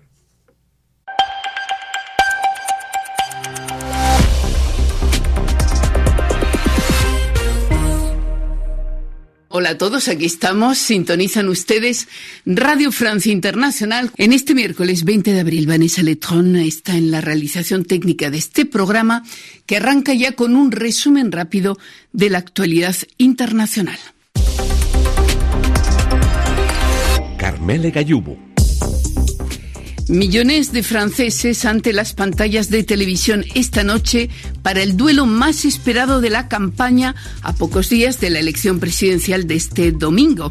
Emmanuel Macron, el presidente centrista que aspira a repetir mandato, y Marine Le Pen, líder de la ultraderecha francesa, debatirán durante dos horas y media sobre sus programas respectivos, una confrontación que le trae malos recuerdos a Le Pen, que en 2017 salió mal parada también en un cara a cara con Macron. Después de dos meses de asedio, Mariupol se prepara al asalto final del ejército ruso. Los últimos resistentes en esa ciudad portuaria del sureste de Ucrania viven quizás sus últimas horas atrincherados en los túneles subterráneos de una planta industrial a las afueras de la ciudad. Los rusos les exigen que entreguen las armas y se rindan. Sergei Bolina es comandante de la Marina ucraniana allí en Mariupol. Este es nuestro llamado al mundo. Probablemente vivimos nuestros últimos días o nuestras últimas horas. Nuestro enemigo dice que es diez veces más numeroso que nosotros y nos saca ventaja en todo, en el aire, en tierra, con su artillería y blindados. Julian Assange, fundador de Wikileaks, se encuentra ahora más cerca que nunca de su posible extradición a Estados Unidos. El mes pasado, la Corte Suprema Británica dictó que el caso fuese trasladado a la ministra del Interior, Priti Patel, quien tiene la última palabra. Y eso es lo que hizo esta mañana un juez durante una audiencia de apenas siete minutos en el Tribunal de Magistrados de Westminster. Los abogados de Assange todavía pueden apelar. El Premio Nobel de la Paz, Ramos Horta, ha sido el ganador de la elección presidencial en Timor Oriental, pequeño país del Océano Índico. Ramos Horta, que ya dirigió el país entre 2007 y 2012, obtuvo el 62% de los votos frente a su rival, el presidente saliente Francisco Guterres. Relatamos al mundo. Relatamos al mundo. Dos de la tarde con 24 minutos y bueno, pues nos enlazamos hasta España porque allá se encuentra José Carlos Ruiz, que es autor de Filosofía ante el desánimo, pensamiento crítico para construir una personalidad sólida. Antes que nada, pues le damos la bienvenida en este espacio de Prisma RU de Radio UNAM. ¿Qué tal, José Carlos? Bienvenido, muy buenas tardes. Bien hallado, Bellamira, muy contento de poder estar en este ratito, aunque sea a través de la radio, pero cerquita. Claro que sí, esto nos acerca y te escuchamos perfectamente hasta acá en México. Oye, pues qué libro tan interesante y que nos hace sobre todo pensar. A mí me sacudió ir leyendo estas páginas del libro. Eh, lo divides muy bien con temas, grandes temas como el amor, el pensamiento, el dolor, el placer, pero haces una comparación muy muy interesante sobre pues cómo era antes todas estas relaciones y cómo son ahora con pues con lo inmediato, con las redes digitales y distintos elementos que nos han alejado de algunas cosas de antes y, esa nostalgia un poco del antes. Cuéntanos un poco eh, sobre este libro para ir entrando en algunos temas específicos, José.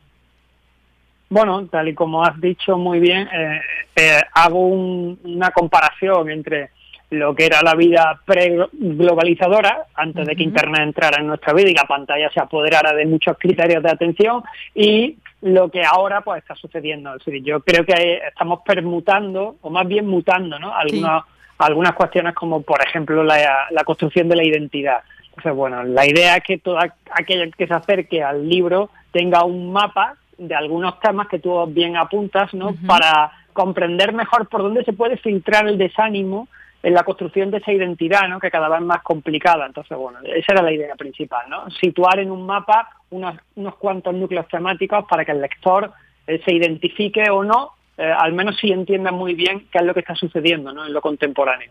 Claro, y, bueno, esta frase que, que, al principio también comentas, eso que nos dicen muchas veces, conócete a ti mismo, bueno, pero ¿qué diablos es eso?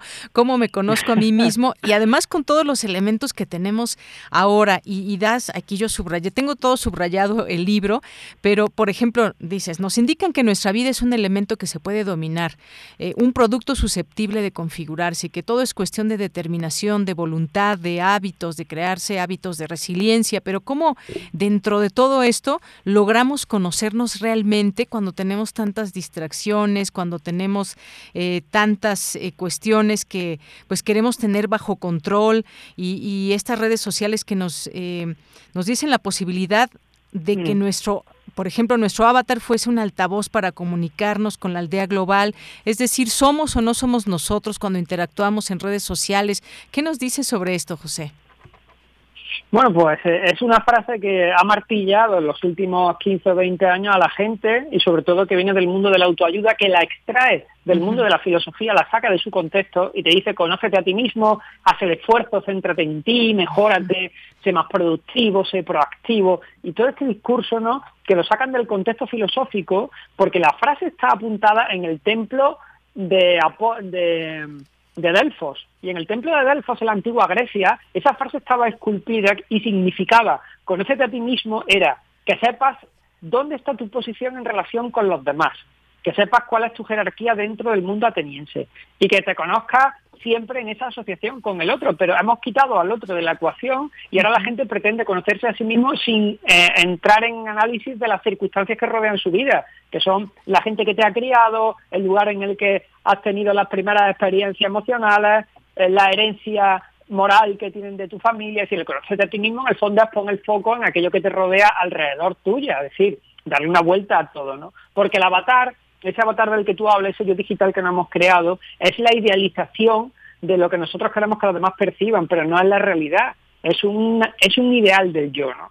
El problema está cuando ese ideal del yo interactúa con otros avatares y empieza a filtrar lo que consumen en la aldea digital, lo filtra hacia el yo real, ¿no? Y ahí es donde comienza los desánimos. El desánimo comienza en esa presión de querer asimilar lo real a lo ideal, ¿no? esa proyección ideal. Y bueno, de eso hablo ¿no? a lo largo del libro.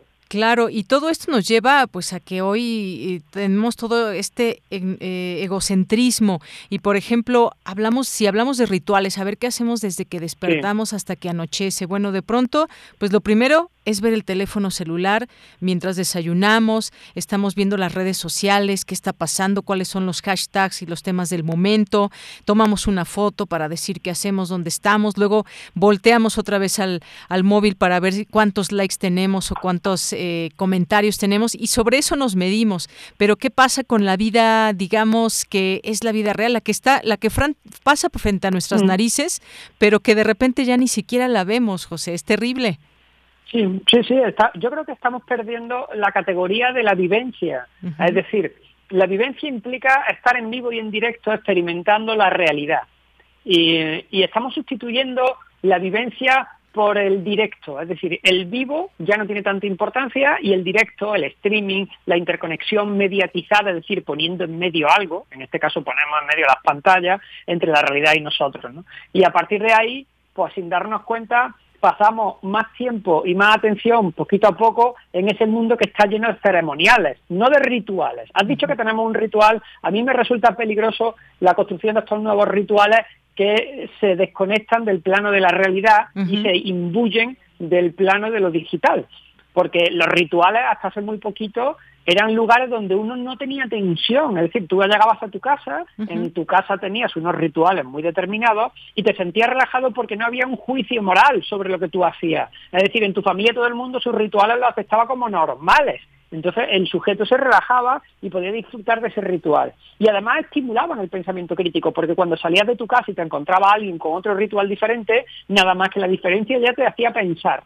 Bueno, pero eso se sustituye ahora por una especie de ceremonial en esas pantallas de las que tú hablas, donde todo el mundo está en tensión para no meter la pata en la interacción con el otro, ¿no? Y esas ceremonias que son muy cerradas, muy tipificadas, donde no te puedes salir del lugar porque si no te dan por todos lados, eso te genera una tensión y un cansancio y una extenuación que al final el sujeto no le aporta nada más que una especie de desánimo que se va filtrando. ¿eh? Claro, y por eso filosofía ante el desánimo. No lo dije al principio, discúlpame José Carlos, pero pues tú eres filósofo, doctor en filosofía contemporánea, eh, terminaste eh, tus estudios de filosofía en la Universidad de Sorbona en París, actualmente profesor de la Universidad de Córdoba, qué bonita ciudad, se, eh, te has oh. especializado en pensamiento crítico y aplicación en los diferentes procesos formativos. Sigamos hablando de ese tema. Luego vienen conceptos, conceptos como el amor. ¿Qué decir del amor y las nuevas formas de interacción? Hay aplicaciones para buscar parejas, hay un montón de cosas, pero que estamos dejando de lado también tal vez esas miradas, el sentirnos, el mm. tocarnos. ¿Qué nos dices del amor dentro de esta este concepto que tú también tienes muy filosófico?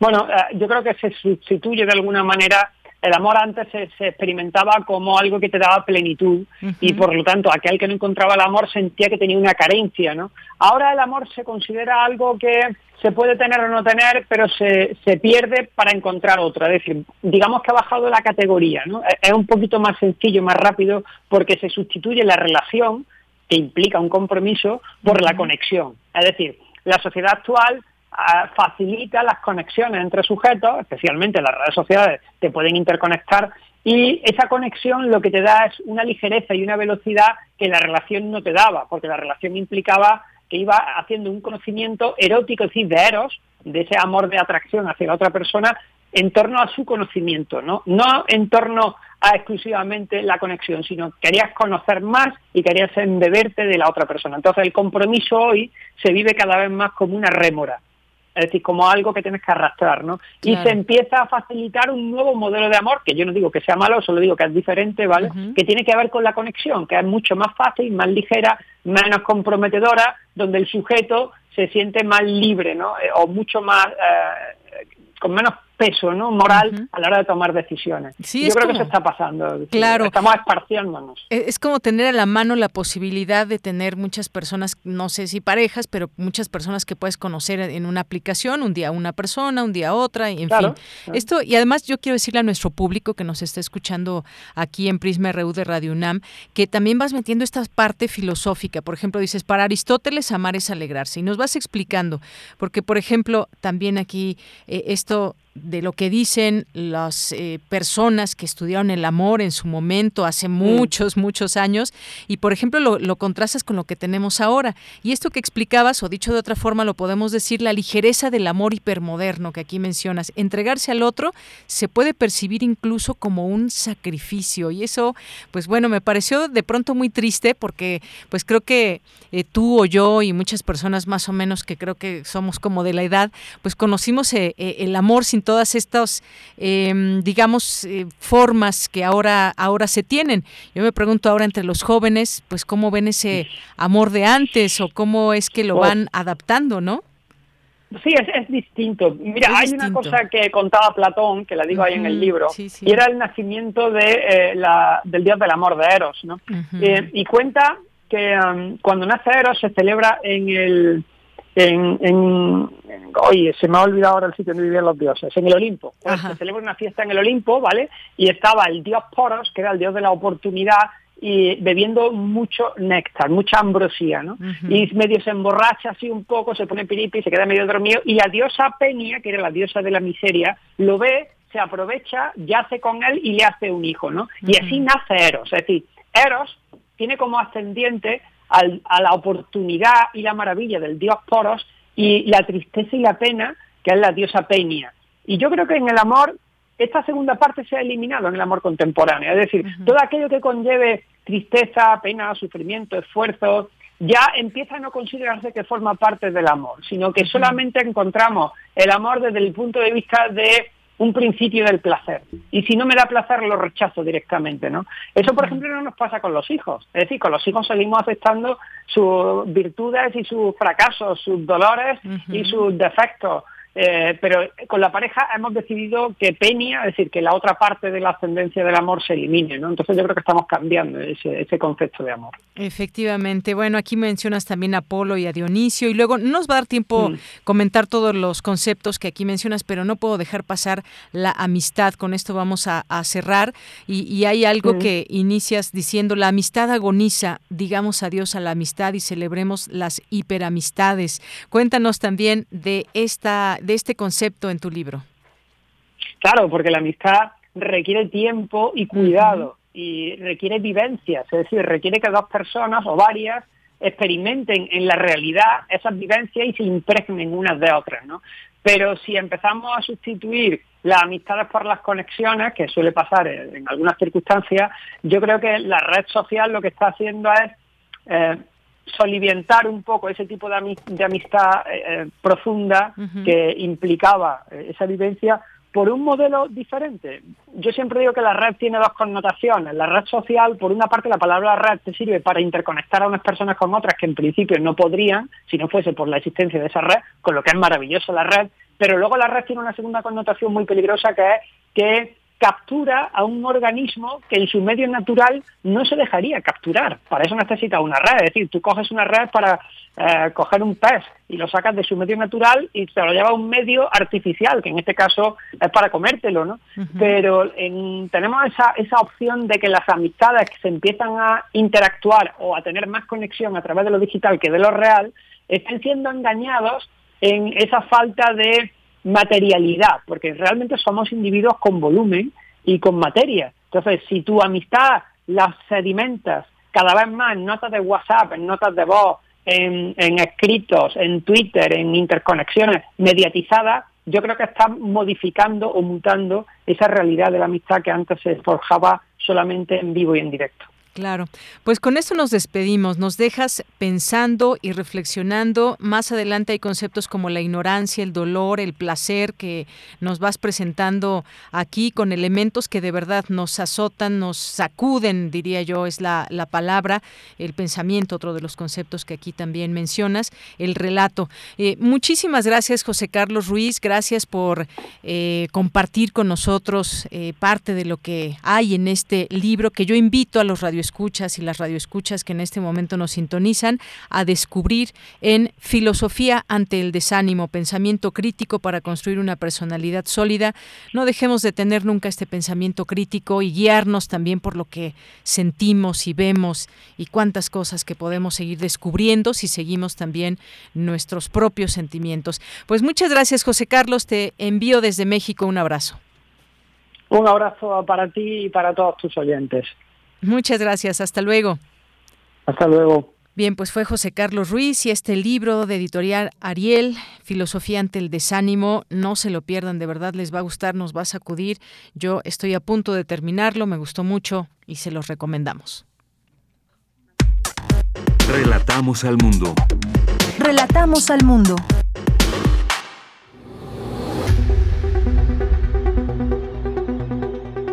Dulce Conciencia. Ciencia.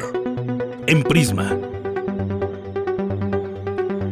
Bueno, pues nos vamos ahora a la sección de Dulce Conciencia con Dulce García, que ya está en la línea telefónica. ¿Cómo estás, Dulce? Muy buenas tardes.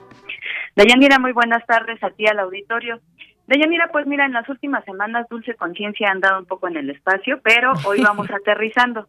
Entonces vamos a platicar justo de pues lo que significa para un astronauta volver a la Tierra después de una misión espacial larga como la que tuvieron hace, bueno, más bien como el regreso que tuvieron hace unos días tres astronautas de China. ¿Qué te parece el tema de Yanira? Pues como siempre interesante, imagínate qué pasa después de ir tan lejos en el cuerpo de los astronautas. Pues ya nos enteraremos en un momento. Así es, Yanira, ya tenemos a un especialista que nos va a platicar sobre esto, pero ¿qué te parece si antes de pasar a esta charla escuchamos una pequeña introducción. Adelante. Qué lejos estoy del suelo Hace unos días, tres astronautas chinos aterrizaron en la región de Mongolia Interior, luego de haber pasado 183 días en el espacio, con lo que culminaron la misión espacial tripulada más larga de la historia en este país. El equipo de dos hombres y una mujer aterrizó en una pequeña cápsula poco antes de las 10 de la mañana, tras pasar seis meses en la Estación Espacial China Tiangong todavía en construcción. Comúnmente, lo primero en lo que se piensa cuando un astronauta vuelve del espacio es en la información que pudo recolectar, pero ¿te has preguntado qué sucede en su cuerpo al regresar? ¿Sabías que las personas que vuelven a la Tierra después de extensos periodos de ingravidez tienen que reajustarse a la fuerza de gravedad y por lo tanto pueden presentar curiosos síntomas en su organismo? ¿Cuáles son esos síntomas? ¿Cuánto tiempo duran? ¿Qué pueden hacer para recuperarse pronto. Si tú también tienes curiosidad, escucha la siguiente charla para Radio Nam y la Gama. tierra del Regresar a la Tierra desde tan lejos. Bueno, pues para platicar sobre este tema, ya se encuentra en la línea el doctor Ricardo Jesús Martínez Tapia, académico de la Facultad de Medicina de la UNAM y también presidente de la Sociedad Universitaria de Medicina Aeroespacial. Doctor, muy buenas tardes, ¿cómo se encuentra? Hola, muy buenas tardes, muy bien, gracias. Gracias a usted por tomarnos la llamada y bueno, pues preguntarle la entrada qué significa para un astronauta o una astronauta viajar al espacio, estar allá tanto tiempo y pues luego también el regreso, doctor. Sí, totalmente. Como lo mencionaban en la cápsula, eh, implica un, gran reto para nuestro cuerpo humano en muchos aspectos, porque eh, nosotros, si nos volteamos a ver a nuestro entorno, Estamos muy acostumbrados a caminar, realizar nuestras actividades de la vida cotidiana en un ambiente más o menos constante, ¿no? En estos días ha oscilado bastante, ¿no? Amanecemos con un calor tremendo y terminamos con una lluvia por las tardes, ¿no? Sí. Pero esto en el espacio no pasa. Eh, en el espacio estamos hablando de que los humanos que viajan eh, se ven enfrentados a ambientes muy cerrados, es decir, las naves espaciales o por ejemplo las estaciones espaciales que son naves que se mantienen en una cierta órbita, pues son ambientes realmente cerrados y eso trae consecuencias para nuestra salud de entrada. Lo siguiente es, eh, yo creo que de las cosas que más se han estudiado desde el inicio de la carrera espacial y que uno lo puede ver, por ejemplo, en las películas, ¿no? Estos medios que nos muestran que una vez que uno llega al espacio, los humanos comienzan a flotar, están flotando.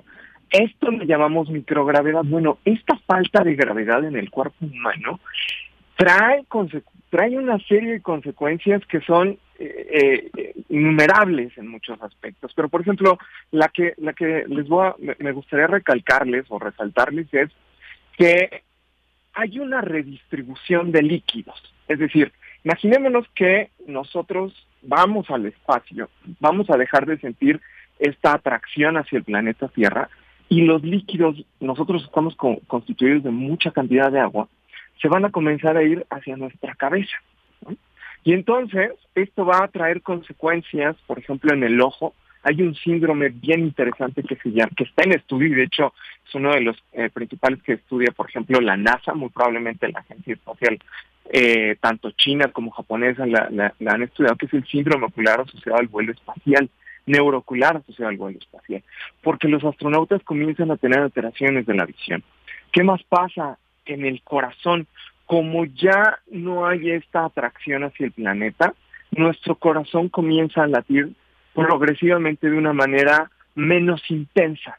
Y entonces esto trae consecuencias porque nuestro corazón comienza a disminuir en su tamaño y si uno continuara en el espacio no habría problema. El problema radica cuando los astronautas regresan a la Tierra. Así es.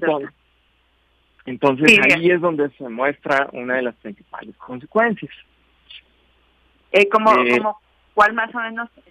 Sí, lo escuchamos. Eh, sí, por ejemplo, cuando regresan, eh, que en este caso en la, misión Shenzhou, bueno, que regresan en la Shenzhou 13, que son tres astronautas, mandados por una mujer que ha realizado varios hitos bastante importantes para China.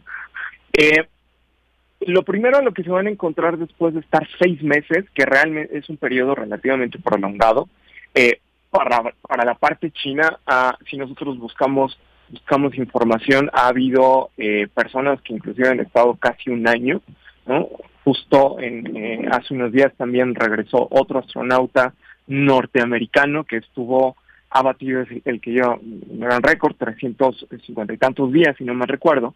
Eh, esto va a implicar un reto abrupto para el cuerpo humano después de haber estado un periodo prolongado allá arriba. ¿Por qué? Porque de manera rápida el cuerpo humano se ve sometido de nuevo a la gravedad y entonces el corazón va a tener que bombear con la fuerza desde antes de que viajar al espacio. Pero estamos hablando de que son seis meses en las que ya no lo ha hecho así. Estamos hablando de que son seis meses en las que dejó de latir así. Y entonces, de un momento a otro, realmente regresar al planeta Tierra. Me parece que la Shenzhou, eh, la, su misión previa, la 12, se tardaron ahí como un día porque estuvieron haciendo unos experimentos. Pero es relativamente rápido estamos hablando de cuestiones de horas. Y entonces no es comparable seis horas respecto a los seis meses previos. el corazón tiene que comenzar a hacer una adaptación brutal, tiene que comenzar a latir más rápido para poder suplir las necesidades de nutrientes, oxígeno a todo nuestro organismo. Entonces hay un hay una hay una adaptación, es un síndrome adaptativo que sufren los, los humanos que regresan al planeta Tierra y que va a implicar mucha medicina de rehabilitación. Aunado a esto, eh, van a tener que eh, comenzar a hacer rehabilitación, por ejemplo, de los músculos. Nuestro corazón es un músculo, pero así como el, el corazón va perdiendo esta, esta masa y esta, esta función, el resto de nuestros músculos también lo hacen. Entonces, para un astronauta, no sé si hay, las personas que hayan podido ver alguna noticia, eh, imágenes de la noticia, los astronautas van sentados, cuando los rescatan de las cápsulas vienen sentados, precisamente por esto, porque esto ayuda al corazón a que regrese más sangre y esto le evidentemente le ayuda al corazón, pero también es porque sus músculos ya traen una cierta pérdida de su función. Entonces va a implicar que durante los siguientes seis meses, que es más o menos el promedio que tardan en rehabilitarse, estos astronautas van a tener que hacer muchas actividades, van a tener que hacer mucha activación física para poder regresar al estado previo al viaje. Claro que sí. Doctor, híjoles, pues mire, entre más eh, dudas nos responde, más nos surgen y desafortunadamente se nos acaba el tiempo. Sin embargo, eh, ustedes en la Facultad de Medicina eh, trabajan con estos temas. Si nos puede platicar rápidamente para ir cerrando, ¿cómo es este trabajo que realizan? Sí, pues mire, ahorita estamos nosotros desarrollando todo esto de la medicina aeroespacial en nuestro país, está, está eh, en un nuevo impulso precisamente por esta nueva actividad espacial que ha habido y aquí en la facultad ya logramos eh, por fin, es la primera vez que en, la historia de la Facultad de Medicina que existe una materia de medicina y fisiología aeroespacial. Es una materia optativa que se da eh, a los alumnos a partir del tercer año y es eh, se va a llevar, me parece que cada año. Todavía estamos en pláticas de eso, pero también estamos, colaboramos en una sociedad precisamente de estudiantes, la Sociedad Universitaria de Medicina Aeroespacial, eh, apoyada también por la Facultad de Medicina y por la División de Estudios de Posgrado, en el cual desarrollamos actividades de divulgación científica. Es bien importante que eh, eh, la población conozca que no nada más es un gusto por conocer el cuerpo humano allá arriba, nos ha traído muchos beneficios médicos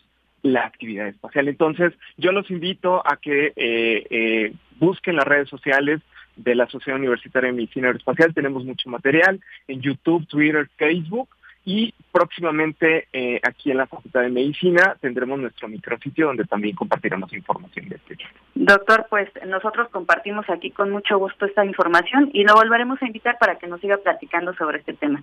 Le agradecemos Yo muy encantadísimo. Muchas gracias. Que esté muy bien, doctor. Gracias. Bueno, pues fue el doctor Ricardo Jesús Martínez Tapia, académico de la Facultad de Medicina de la UNAM. Y bueno, pues ya sabemos que está esta nueva materia en la Facultad de Medicina, para quienes les interese no se lo pierdan. Yo me despido, agradezco mucho su atención y lo dejo con una frasecita. Buenas tardes. Tienes una cita con un científico. No me sentía como un gigante, me sentí muy, muy pequeño. Neil Armstrong.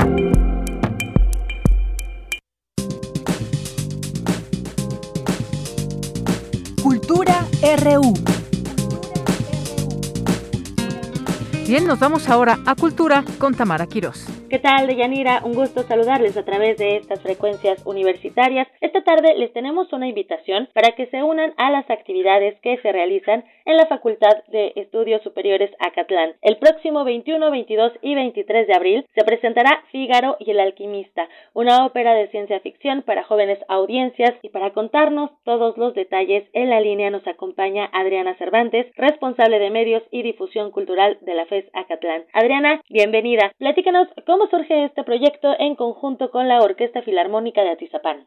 Así es, pues nos complace invitarlos a todos a esta corta temporada de la ópera de Fígaro y el alquimista bajo la dirección del maestro Tolo Oscar Tapia con la Orquesta Filarmónica de Atizapán. De hecho, ahorita este, está aquí conmigo y les va a platicar un poquito en qué consiste este gran proyecto. Estaremos el próximo jueves 21, el viernes 22 y sábado 23 de abril a las 18 horas en el Teatro Javier Barro Sierra del Centro Cultural este. Para nuestra comunidad es muy importante, me refiero a comunidad UNAM en general, y exalumnos también. Solamente hay que decías a través de nuestra aplicación que pueden bajarla de eh, Play Store y estamos como Centro Cultural Acatlán o bien este vía WhatsApp. Te doy el teléfono que es el 5540 690675. Y bueno, no solamente estamos abiertos a la comunidad de la UNAM, sino también a la comunidad externa, nada más que aquí estamos solicitando que compren un boletito de 40 pesos, pero también tenemos descuento del 50% para estudiantes y docentes de otras instituciones educativas con credencial escolar vigente o bien INAPAN. Y eh, ahorita te eh, tengo aquí al maestro Oscar que nos va a platicar un poquito en qué consiste esta ópera, que es un libreto realizado, es profeso para esta ópera en vivo. Hola, ¿qué tal? Muy buenos días. Hola, muy buen día, maestro Oscar Tapia. Bienvenido a este espacio radiofónico. Nos complace hacer la invitación, como ya nos mencionaba Adriana Cervantes, para esta ópera Fígaro y el alquimista. Me gustaría que nos comentara, que nos compartiera un poco de este proceso creativo para esta temporada de ópera de ciencia ficción. Sí, miren, es una ópera de ciencia ficción, como lo dicen. Eh, se estrenó el pasado diciembre, o sea, es reciente, estamos en la gira del estreno, y es una ópera hablada en, en español para toda la familia, para jóvenes audiencias, desde los seis años hasta las abuelitas y los abuelitos para toda la familia y tiene música de Rossini, pero sobre todo es una comedia para reunir a la familia con temas interesantes donde el público también es partícipe del espectáculo. ¿Cómo llegar justo a todas las audiencias o el mayor número de audiencias en cuanto a edad? Eh, a veces pensamos que la ópera es para cierto tipo de personas. ¿Cómo tejer estos lazos? ¿Cómo llevar el arte al tejido social, no uniéndolo también a través de la música? Bueno, nosotros llevamos ya un tiempo adaptando ópera para todo público. Ese es nuestro tercer título original. Hemos hecho La flauta mágica según Papageno, El empresario de Mozart, y este es un libreto totalmente original en el cual tratamos a un personaje de, de Barbero de Sevilla y creamos toda una historia en el cual viene un viajero del futuro eh, un viajero del tiempo, perdón, va al pasado para mejorar el futuro y ya hay muchos enredos porque Fígaro está enamorado de Susana. Entonces es un tema como atractivo para todas las audiencias, para todas las edades, que tiene temas actuales y que tiene un tratamiento, eh, el libreto, pues para estos tiempos la obra solamente dura una hora y son cantantes de ópera que están haciendo aparte teatro y además con la sorpresa de que estamos acompañados con la Orquesta Filarmónica de Aquizapán. Entonces creo que es un espectáculo que vale la pena y que está dirigido para todas las edades y para todos los grupos, porque es algo bastante incluyente. Claro, maestro, y se van a estar presentando entonces, son tres presentaciones, 21, 22 y 23 de abril, en el Teatro Javier Barros Sierra, ¿verdad? Correcto, a las 18 horas en el, en el Teatro Javier Barros Sierra, de aquí de la FESA Catlán, que se encuentra en Ocalpan, Estado de México, donde se dice que nunca pasa nada y aquí pues es el preciso momento para que aprovechen este, y que no es cierto, ¿no? En Naucalpan hay muchísima actividad, aquí en la FESA Catlán hay muchísima actividad, pero creo que es un buen momento para que se reúna la familia y vengan a, a, disfrutar de Fígaro y el alquimista.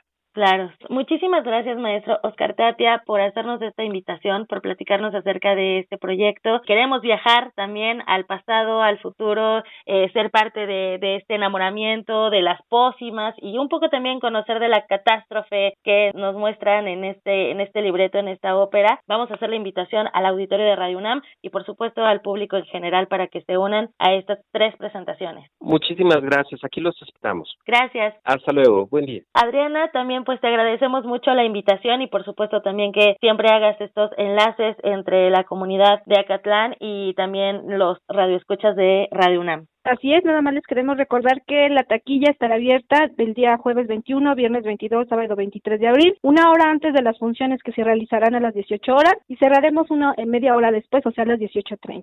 Y también aprovechamos el tiempo para invitarlos a que conozcan la cartelera del mes de abril, lo que resta del mes de abril, porque bueno, vienen cosas importantes con el Día Internacional de la Danza, con el Día del Niño. Entonces, les comentamos un poquito de lo que tenemos para el Día de la Danza, que hemos preparado charlas, coreografías y un curso de baile con música en vivo también. El día 27 de abril vamos a tener un Facebook Live que se transmitirá en coreografías de danza española y baby ballet de los grupos de aquí este que tenemos en Extensión Cultural. El día 28 habrá un flash mob a partir de las 11 horas y nos apropiaremos de diversos espacios de la facultad. En punto de la una y las 17 horas. Bueno, ya estamos ahí dándoles un poquito que ya sabemos que el flash mob es que en el momento menos esperado pues empieza este movimiento. Eh, los esperamos a partir de las 17 horas en el Teatro Javier Barro Sierra para disfrutar de diferentes coreografías de los grupos de danza representativos de nuestra facultad. Y a las 17 horas, este mismo día, el día 27, daremos inicio al concurso de baile con música en vivo. O bien seguirnos también por redes sociales, también vamos a hacer algunas transmisiones.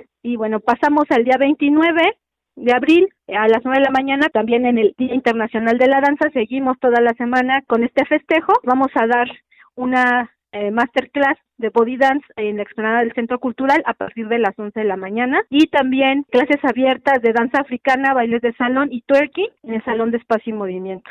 Para cerrar el Día Internacional de la Danza, bueno, tendremos al ballet folclórico de Amalia Hernández, la escuela, en el Teatro Javier Barro Sierra y bueno, la entrada es libre. Y para los más pequeñitos, ya escucharon que tendremos la ópera de Fígaro y El Alquimista, pero también el día 30 tenemos un programa especial en el Teatro Javier Barro Sierra en punto de las 12 horas. La entrada también es libre, el cupo es limitado. En escena vamos a tener a nuestros talleres de teatro infantil, cuentacuentos y danza folclórica, salsa y bachata. Y para que no se queden con la duda, pues síganos en nuestras redes sociales. Les recordamos que tenemos Facebook, Twitter e Instagram con arroba cultural Acatlán. Y les recordamos también nuestro WhatsApp que es el 5540 690675. Y para los más adentrados en la tecnología, pues ya tenemos nuestra aplicación en Android que la puedes descargar de Play Store y está como Centro Cultural Acatlán. Gracias Adriana por toda esta información y además pues el menú está eh, bastante variado para todas las edades para todos los gustos. Como siempre, la FES Acatlán y el Centro Cultural Acatlán abriendo las puertas al arte, a la cultura y a todo el público en general para que sigamos haciendo comunidad, para que sigamos también conociendo lo que se realiza desde esta Facultad de Estudios Superiores. No me resta más que agradecerte, Adriana Cervantes, por acompañarnos esta tarde en Prisma RU y por supuesto que vamos a seguirlos en redes para estar siempre informados de las actividades que realizan, no solamente en, en estas que nos has mencionado, sino porque también tienen varias actividades todos los meses y todos los días. Sí, tenemos tanto actividades académicas como culturales y bueno, les agradecemos el espacio y bueno, los esperamos todo el público que así decida, los invitamos tanto a lo presencial como a lo virtual. Eso, muchas gracias Adriana, Adriana Cervantes, responsable de medios y difusión cultural de la FES Acatlán. Deyanira, con esto llegamos al final de esta sección, regreso contigo, hasta mañana.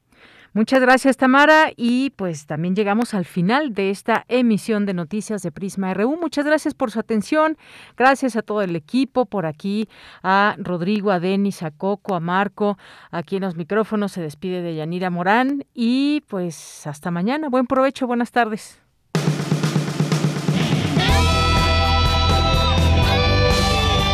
Prisma RU. Relatamos al mundo.